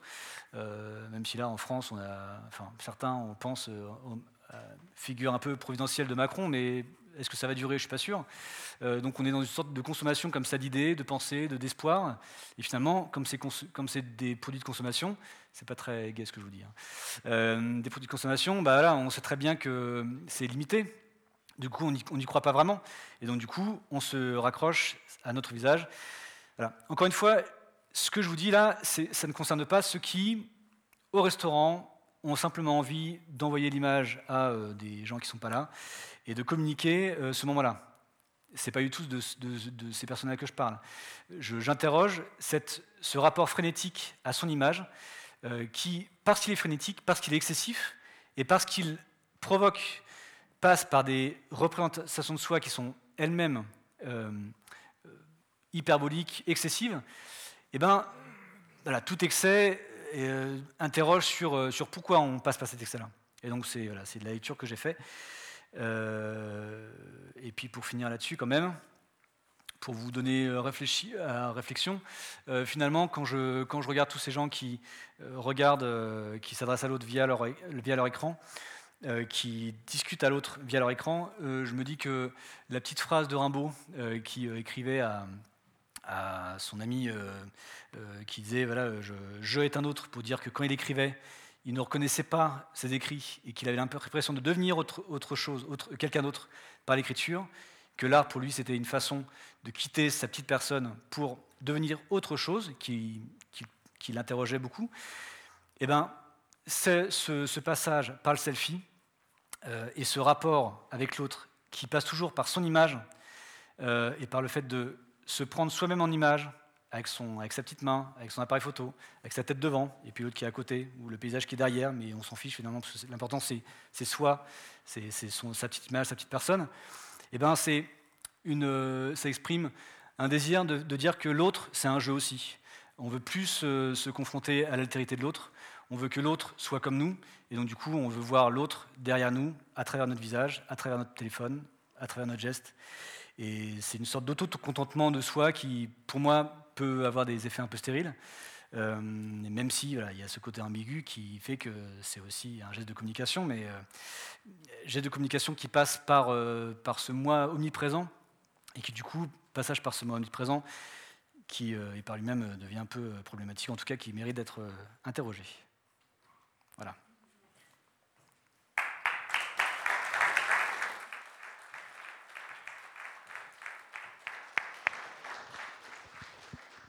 Merci beaucoup Bertrand d'avoir lutté contre la montre parce que c'est vrai que de compresser toute la richesse de votre travail qui est vraiment exceptionnel et, et c'est pas pour vendre parce qu'on les a pas à vendre, mais euh, vraiment pour vous dire que c'est aussi très riche de, citations, de réflexions sur le statut de l'image et, des médias, que ce soit la peinture ou la photo qui les, qui les, qui les porte.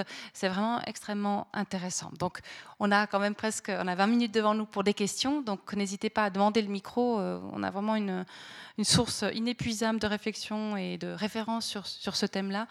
Donc voilà, il vous suffit de demander le micro quand vous voulez, sinon je peux préparer une petite question en attendant.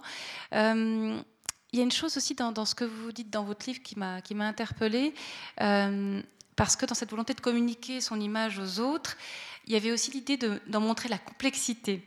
D'où euh, moi euh, à la plage, euh, moi à la montagne, moi avec le, enfin, etc., etc. Et de montrer, de, alors même si le regard reste peut-être toujours celui de biais, de quand même varier les angles ou de varier les couleurs ou de varier, enfin, l'idée de justement redonner une richesse pour pas non plus se faire enfermer dans une image. Où, là aussi, on peut voir, il y a des gens qui remplacent très régulièrement, par exemple, leurs photos de profil sur Facebook ou sur d'autres euh, réseaux sociaux ou comme ça, euh, avec l'idée qu'il faut renouveler mmh. l'image qu'ont les autres de moi-même. J'aimerais vous entendre sur cet aspect-là. Bah, euh, dans votre question, il y a deux, il y a deux aspects. Le, alors, le premier, c'est cette maintenant ce qui est permis avec les applications, les filtres, de pouvoir jouer avec les couleurs, de, les aspects même. Euh, de, soi. Donc, euh, de, il y a notamment un appareil photo qui, a, qui en Chine euh, a, a, dépassé toutes les, toutes les, toutes les, enfin maintenant est devenu très cher parce qu'en fait il permet à mettre un filtre, de mettre un filtre très blanc sur le, sur le visage. J'arrête de bouger. voilà, donc cette, ce que je veux dire c'est que est-ce qu'on peut Ouais, ce sera peut-être plus simple. Voilà. Bon, on va faire ça plus simple, c'est bon. Voilà, donc ce que je veux dire, c'est que maintenant il y a tout un, tout un appareillage, tout un, un ensemble d'applications, de, de, de, filtres qui permettent de, travailler sur son image et donc de varier les couleurs, de varier les, les, apparences. Euh, et en fait, je pense qu'il y a deux choses là-dedans. Il y a l'idée que la conscience qu'on ait une image, et que du coup l'image qu'on va envoyer, eh ben, on va accentuer son côté, son, son, son, caractère d'image. Euh, là encore, hein, euh, les, les, jeunes générations, déjà moi c'était un petit peu le, le, cas, mais pour, les, pour les tout nouveaux c'est encore pire, euh, ou mieux, ça dépend de sous, quel angle on, on, se place. On est habitué à être une image sur, le, alors, sur, les, sur les murs sous forme de photographie de ses parents, euh, maintenant sur le smartphone, le fond d'écran d'ordinateur et sur la tablette de, ses, parents. Donc on se voit être une image. On, est conscient qu'on devient une image à tout bout de champ. Quand je prends ma fille en photographie à, 3, à 2 ans, 3 ans, euh, elle a déjà le réflexe de me dire euh, je, veux voir. Donc c'est assez, troublant. voilà, donc on sait qu'on est une image. et autre chose, on sait que cette image, on va la, communiquer, que cette image-là, que cette image, elle va non pas être vue simplement par nous, euh, ni pas euh, par des gens euh, proches auxquels on pourrait avoir confiance, mais que potentiellement elle peut, elle peut être vue par plein de personnes, et même des gens qu'on ne connaît pas, des amis sur Facebook, des amis sur Snapchat, des amis sur, sur, sur d'autres, sur Instagram, qu'on ne connaît pas, enfin juste sous forme de, de, profil. et donc on, ne sait pas qui, qui, elles sont, simplement elles nous ont demandé comme amis, on a, on a, on a été flattés, on a dit ok j'accepte, mais on ne sait pas finalement vraiment qui, qui elles sont. donc du coup on sait que nos images, elles vont être transmises à des personnes qui sont, euh, en tout cas dans des, dans des directions et pour des usages qu'on ne maîtrise pas. Donc du coup, ça crée une, une, pression sur, euh, sur, euh, sur cette image qu'on va envoyer à l'autre. et moi, j'ai encore une fois, hein, j'ai discuté l'autre fois avec une, une, élève qui était une élève de troisième. Et qui me disait, voilà, nous, on ne peut pas se permettre d'envoyer une image qu'on n'a pas maîtrisée, on ne peut pas se permettre d'envoyer de, une image sur laquelle on n'a pas posé, sur laquelle on a été pris au, dépourvu, parce qu'on sait très bien que cette image-là, euh, elle a une valeur, elle va être vue par des personnes euh, que on ne sait pas qui ce seront, qui ce sera, qui, elles, seront, pardon, c'est plus français. Euh, donc du coup, il y a cette obsession de maîtriser son image. Alors, la maîtrise de l'image, ça passe par je prends moi-même mon image. Et puis maintenant, ça passe par j'accentue ce côté image en jouant de filtres, en mettant des, couleurs un petit peu, soit un petit peu passéistes, un peu pittoresques, soit, en, soit en modifiant les points de vue. Mais finalement, cette, cette, variation d'image, ça, ça trahit cette conscience que pour reprendre euh, Serge Tisseron qui parle d'une extimité, c'est-à-dire que l'intimité euh, devient extériorisée, s'extériorise. Euh, il n'y a plus la distinction, encore une fois, là j'extrapole, je, grossis, hein, mais on est quand même sur une évolution qui, est celle-là, que l'intimité, la, distinction entre l'intimité et, l'extériorité, entre l'intime et entre le privé et le public, est de plus en plus fine, de, moins en moins perceptible. donc du coup, cette conscience que ce soi euh, en tout cas, ce, euh, soi, je, suis ici euh, en train de faire quelque chose, va être projeté des, centaines sur des centaines de moniteurs, sur des milliers de, smartphones, fait qu'on est de plus en plus dépendant de l'image qu'on va transmettre, et donc du coup, peut-être que ça accentue cette, volonté de, travailler sur soi. En plus du fait que, comme on est des, des néo-narcisses, encore une fois, on oublie que ce visage qui est sur notre écran est le nôtre. Donc du coup, ça explique qu'il y a ce jeu constant avec son image, euh, qui finalement est, un jeu constant avec l'image qui, est sur notre smartphone, euh, et qui fait que, euh, bah, bah, que, là, on, reproduit des codes de, selfie. J'avais lu quelque part qu'il n'y a rien qui ressemble plus à un selfie qu'un autre selfie. C'est un peu ça on prend distance par rapport à, ce qu'on est vraiment au fond de nous-mêmes euh, pour, euh, pour euh, rentrer dans la peau d'un personnage, pour revêtir une sorte de, masque, pour pouvoir pour, pour, pour le transformer en, outil d'échange, en, image d'échange, pour dialoguer avec d'autres personnes. la deuxième question, partie de la question, du coup, j'ai un peu oublié. Sa complexité, la complexité peut-être? Oui, c'est ça, sur mm. la différence mm. de l'image.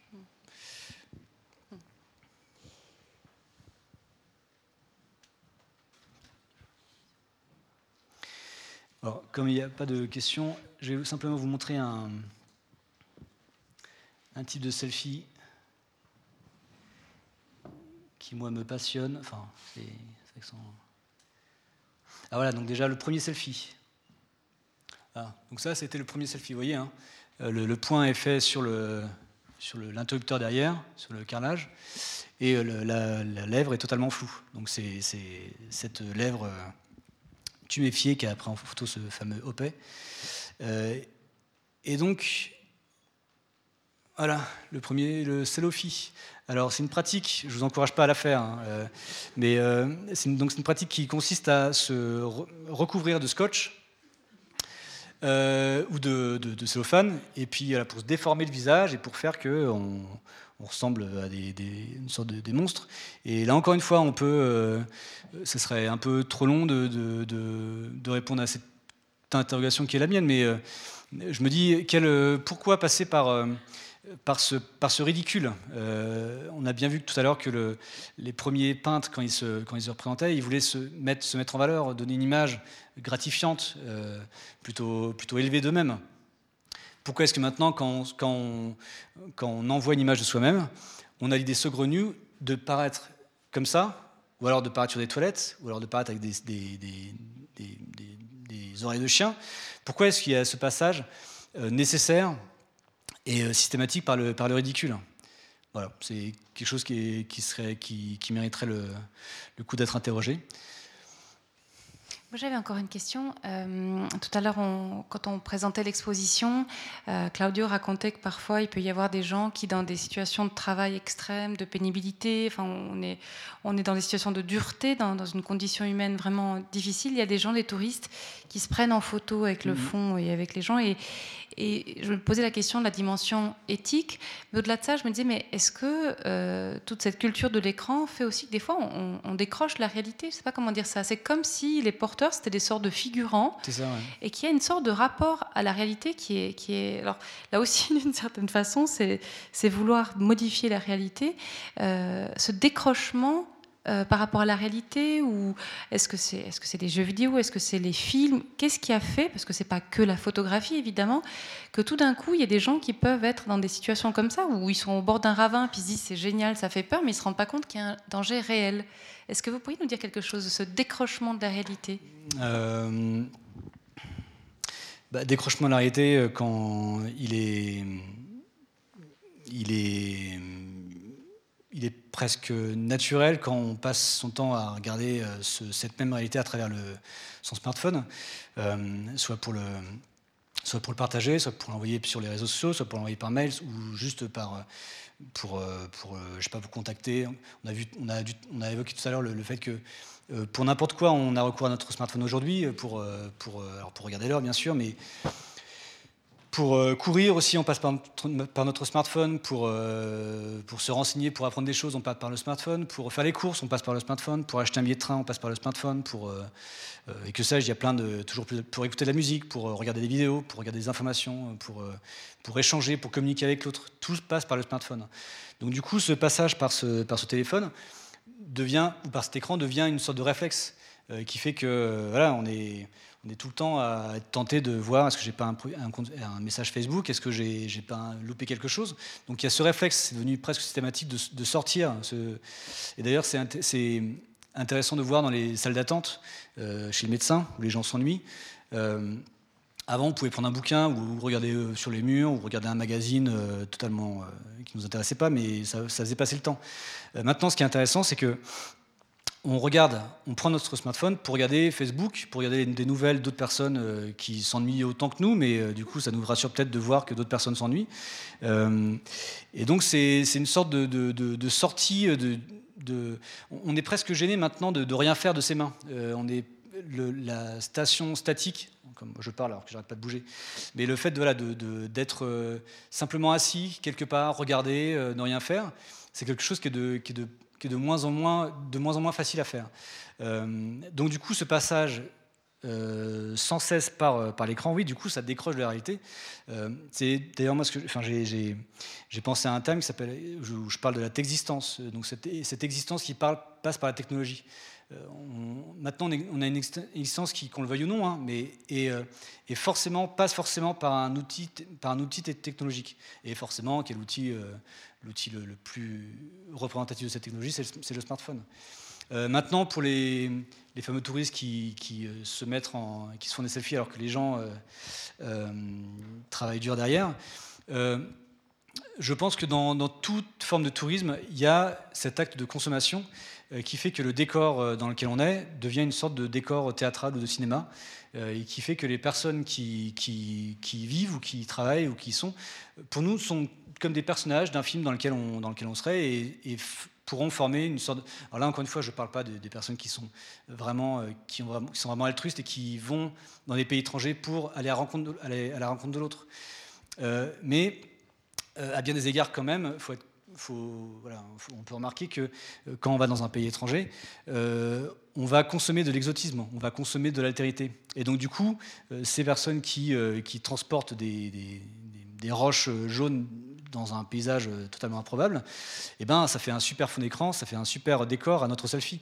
Parce que finalement, ce qui nous intéresse, c'est pas c'est pas cette personne qui souffre et qui, a du mal à faire son travail, euh, mais c'est nous euh, pour dire que là, nous, on était loin et on est à cet endroit-là maintenant, et donc du coup, euh, l'autre derrière n'est qu'un accessoire quelque part, un, prétexte à communiquer.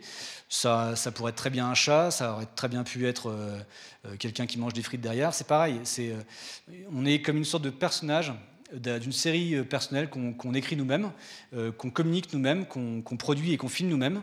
Et finalement, voilà, euh, un, des, un, des, risques qui est cette, cette, cette enfin, ce manque de distinction qu'on fait de plus en plus entre le réel et le virtuel, ces deux notions qui, avant, voulaient dire quelque chose. Maintenant, je suis plus sûr qu'elles soient vraiment efficientes parce que on passe par le virtuel pour, euh, pour, euh, pour travailler sur le, sur le réel. Le, réel s'invite dans le virtuel, donc c'est une sorte de cercle comme ça qui, qui, se nourrit totalement. Et donc voilà, dans un, dans un, dans un être au monde qui est, qui est totalement parasité tout le temps, soit amélioré, soit perturbé par, par ce virtuel, forcément, le réel lui-même devient virtuel en, ce sens qu'il devient une sorte d'image lui aussi, une sorte de décor, une sorte d'artefact de, d'image, encore une fois, qu'on va utiliser pour, pour mettre en valeur son, bah, sa présence et son, sa présence sur les réseaux sociaux. Avant de passer la parole pour une autre question, il y a un, mot, enfin, il y a un, livre que, dont je vous avais parlé, qui est cette, celui qui s'appelle Schizotopie du philosophe euh, Fabio Merlini. et je me disais, peut-être que pour euh, ce qui alimente encore cette, ce décrochement un peu d'une certaine réalité, c'est le fait qu'on est à, deux endroits en même temps. Oui, ça. Quelque part, on est déjà sur les réseaux sociaux, on est là vraiment, et ça aide pas à envisager l'autre comme une personne. Du moment que soi-même, on est un peu dans cette, euh, ce, double, ce double lieu. Euh, ça ne facilite pas la rencontre forcément. Bah, ce, cette, cette, ambiguïté, cette, euh, elle est, en fait, elle est au cœur du, du, livre que je suis en train de finir d'écrire, là, sur, euh, qui fait que finalement, on est moi j'ai vu une sorte de monstruosité. Parce que le monstre, c'est une créature qui est hybride. Alors, dans l'histoire des monstres, il y a euh, les monstres qui sont entre l'homme et l'animal, euh, qui sont entre l'homme et l'adulte, euh, entre l'homme et la femme, entre l'individu et le, groupe. les siamois, c'est ça, hein, c'est deux personnes qui normalement devraient être détachées, là, qui sont ensemble. Et puis, et puis les monstres de, tous les mythes mythologiques, récits mythologiques, c'est des, images de, extrêmes euh, et qui souvent, quand on pense au, Léviathan par exemple, il allie le, feu avec l'eau, avec le côté souple euh, d'un serpent et puis en même temps une, cuirasse qui est, très très dure. Donc ce côté un peu, euh, multiple, un peu hybride, je le retrouve moi dans, cette, façon, encore une fois dans cette existence qui fait que on est ensemble et puis, heureusement là, j'ai coupé, mais, à tout moment, je vais pouvoir, hop, être dérangé. Alors, on a, le, terme qu'on utilise maintenant, c'est euh, la techférence. Euh, c'est plus des interférences, mais ce sont des techférences. Donc, pour expliquer le fait que bah, les enfants, ce qui est là, c'est sordide, hein, mais que les parents, les enfants, quand ils sont petits, euh, quand ils sont nourrissons, ils ont besoin de voir que leurs euh, gazouillis euh, ont une réaction. Alors soit ils crient fort et puis ça nous énerve, soit ils sont glagla et puis on est, on est gâteux, mais au moins il y a une réaction. et en fait, ce qui est là où la techférence a été créée, c'est pour dire que les parents d'aujourd'hui sont tellement perturbés, dérangés par leur téléphone, qu'ils en finissent par consulter leur truc en s'occupant de leur enfant. Et ce qui fait que ce, ce, ce rapport, cette construction cette existence en fait que, Lacan disait, hein, l'existence c'est se tenir dans le regard, dans le regard de l'autre. Et c'est pas le regard de l'autre que je comprends qui je suis, ce que j'ai le droit de faire, ce que j'ai pas le droit de faire. Et donc du coup cette existence-là, elle est sapée, elle est anéantie parce qu'on est tout le temps les yeux rivés sur ce téléphone-là. Et euh, on a tous des, exemples de, personnes qui sont au restaurant, alors peut-être qu'il y en a qui, font ça, hein, mais qui sont ensemble et puis qui, euh, qui, sont à la même table et qui parlent euh, par SMS ou par mail, tout ça, et qui, ou, sur, ou sur Facebook, qui sont dans le restaurant avec quelqu'un, mais en même temps qui sont avec une autre personne qui dans un pays étranger ou autre part, sur Internet. Donc il y a cette interférence totalement, totale entre, toujours entre le lieu physique dans lequel on est, ce lieu numérique digital qui est Internet, euh, les personnes qui sont en face de nous, les personnes qui sont à l'autre bout du, fil, parce qu'il n'y a plus de fil, mais là-dedans, là. Encore une fois, moi je vous dis ça alors que je suis un accro de. Enfin, c'est une horreur. Mais euh, par, notre, par nos excès, toujours pareil, par nos excès de comportement, ça nous pousse à nous dire mais pourquoi est-ce que, pourquoi est que j'ai besoin tout le temps de regarder la petite pastille rouge qui fait qu'il y a des gens qui ont euh, dit super ton poste, génial. C'est ridicule. Et parce que, parce que j'ai ce côté ridicule, je me suis dit, il y a bien un sens. Et donc, du coup, c'est pour ça que je m'acharne à chercher pourquoi. Peut-être qu'un jour, je ne trouverai pas la vraie réponse, hein, parce que toute réponse est multiple et correspond à chaque personne. Mais en tout cas, c'est intéressant. Ce, petit outil euh, est plus riche qu'il n'en a l'air, parce que si, on, si, on, interroge notre rapport à cet outil-là, eh ben, ça nous permet de ne plus être finalement l'objet de ça, mais d'en demeurer le maître, et donc du coup d'avoir un recul et peut-être d'être un peu plus intelligent, en tout cas sur soi-même. Euh, enfin, j'espère, en tout cas. On verra. Encore une question ici? Euh, oui, au vu de, l'exposé que vous nous avez fait, euh, je, retiens que certains font des selfies pour témoigner de leur anxiété face aux difficultés à venir, aux problèmes rencontrés dans la situation économique qu'on connaît aujourd'hui. Ça veut dire qu'il y a 50 ans, si cette technologie avait existé, elle aurait représenté quoi finalement? Est-ce que ce n'est pas plutôt le fait de disposer de la technologie qui fait que les gens se prennent en selfie et non pas pour une traduction d'un d'état d'âme euh, anxiogène? Alors, euh, une petite, euh, du coup, ça me permet de, clarifier un peu les choses. je ne dis pas que tous les selfies sont une expression consciente d'un mal-être dans le monde d'aujourd'hui. Il y a plein de personnes qui font des selfies. Je pense que vous, vous faites des selfies. si je vous dis, voilà, toi, tu fais un selfie parce que tu es, mal dans ta peau et que tu es anxieux et que tu es angoissé par le monde dans lequel tu vis, vous allez me dire, mais n'importe quoi, je fais juste un selfie parce que je trouve ça marrant et que j'ai envie de l'envoyer à quelqu'un, et puis c'est tout, il n'y a, rien derrière. Euh, là, encore une fois, cette, cette, anxiété, en tout cas, ce, euh, cette volonté d'oublier le monde dans lequel on est en se raccrochant euh, de manière presque désespérée à, sa propre image, et en faisant en sorte que son image soit le. ou en tout cas que son, identité, que, soit, le, centre névralgique de tout le monde autour, euh, c'est sa dimension excessive qui fait que moi je, le, vois comme étant forcément encore une fois comme, toutes les pratiques excessives ont un sens sinon elles ne seraient pas excessives euh, si euh, dans le train j'ai vu un, homme qui passait son temps à faire ça bon moi si je fais ça on dit bah, il ça le gratte ou alors il a un truc dans sa poche voilà. mais si je fais ça c'est bien qu'il y a quelque chose donc le selfie, c'est pareil. Si je me prends un selfie une fois par mois, deux fois tous les ans, en vacances, il n'y a aucune raison de s'interroger. Et là, vous avez raison. C'est parce que j'ai cet outil-là que ça me permet de me prendre en photo euh, et que, comme c'est avec un téléphone, que ça me permet de l'envoyer. Donc là, je, remplis, euh, je, fais quelque chose que me permet l'outil qu'on a créé pour ça. Euh, maintenant, si je passe mon temps tout le temps à me regarder dans mon téléphone et puis à tout le temps être comme ça, hein, c'est bien que dans, notre, dans mon rapport au monde et à ce qu'il y a en dehors de mon téléphone, il y a quelque chose que je ne veux pas voir, ou en tout cas que je vais évacuer, ou que je vais oublier. Donc en fait, c'est ce, cet excès que, j'interroge. Euh, maintenant, oui, vous avez raison. Euh, est-ce que euh, s'il y a 50 ans, on avait cet outil à la fois téléphone et appareil photo, et ordinateur, et GPS, et tout ce que vous voulez à disposition, est-ce qu'on n'aurait pas eu la même utilisation? Bah En fait, à cette question-là, euh, je, vais peut-être faire une sortie un peu... Non, pas une sortie, mais c'est que je, trouve que en étudiant sur notre, sur notre civilisation, et bon, je, fais, je suis théoricien de l'art aussi, donc du coup, j'interroge aussi la, pratique de l'art. Il y a quelque chose qui est propre à la modernité, c'est la notion de mobilité. Euh, pour revenir à l'histoire de l'art, euh, les impressionnistes, fin 19e siècle, s'ils ouvrent la modernité picturale, c'est parce qu'ils peuvent sortir de l'atelier, parce qu'il y a des tubes en fer, qui leur, en aluminium, qui leur permettent de mettre de la peinture dedans et de peindre de la peinture qui est déjà tout faite. Ils n'ont plus besoin à taper euh, leur, pigment et à mélanger avec de l'œuf ou de l'huile pour, pour, faire de la peinture. Donc ils peuvent sortir dehors, ils peuvent aller dans les champs, ils peuvent peindre directement sur le motif.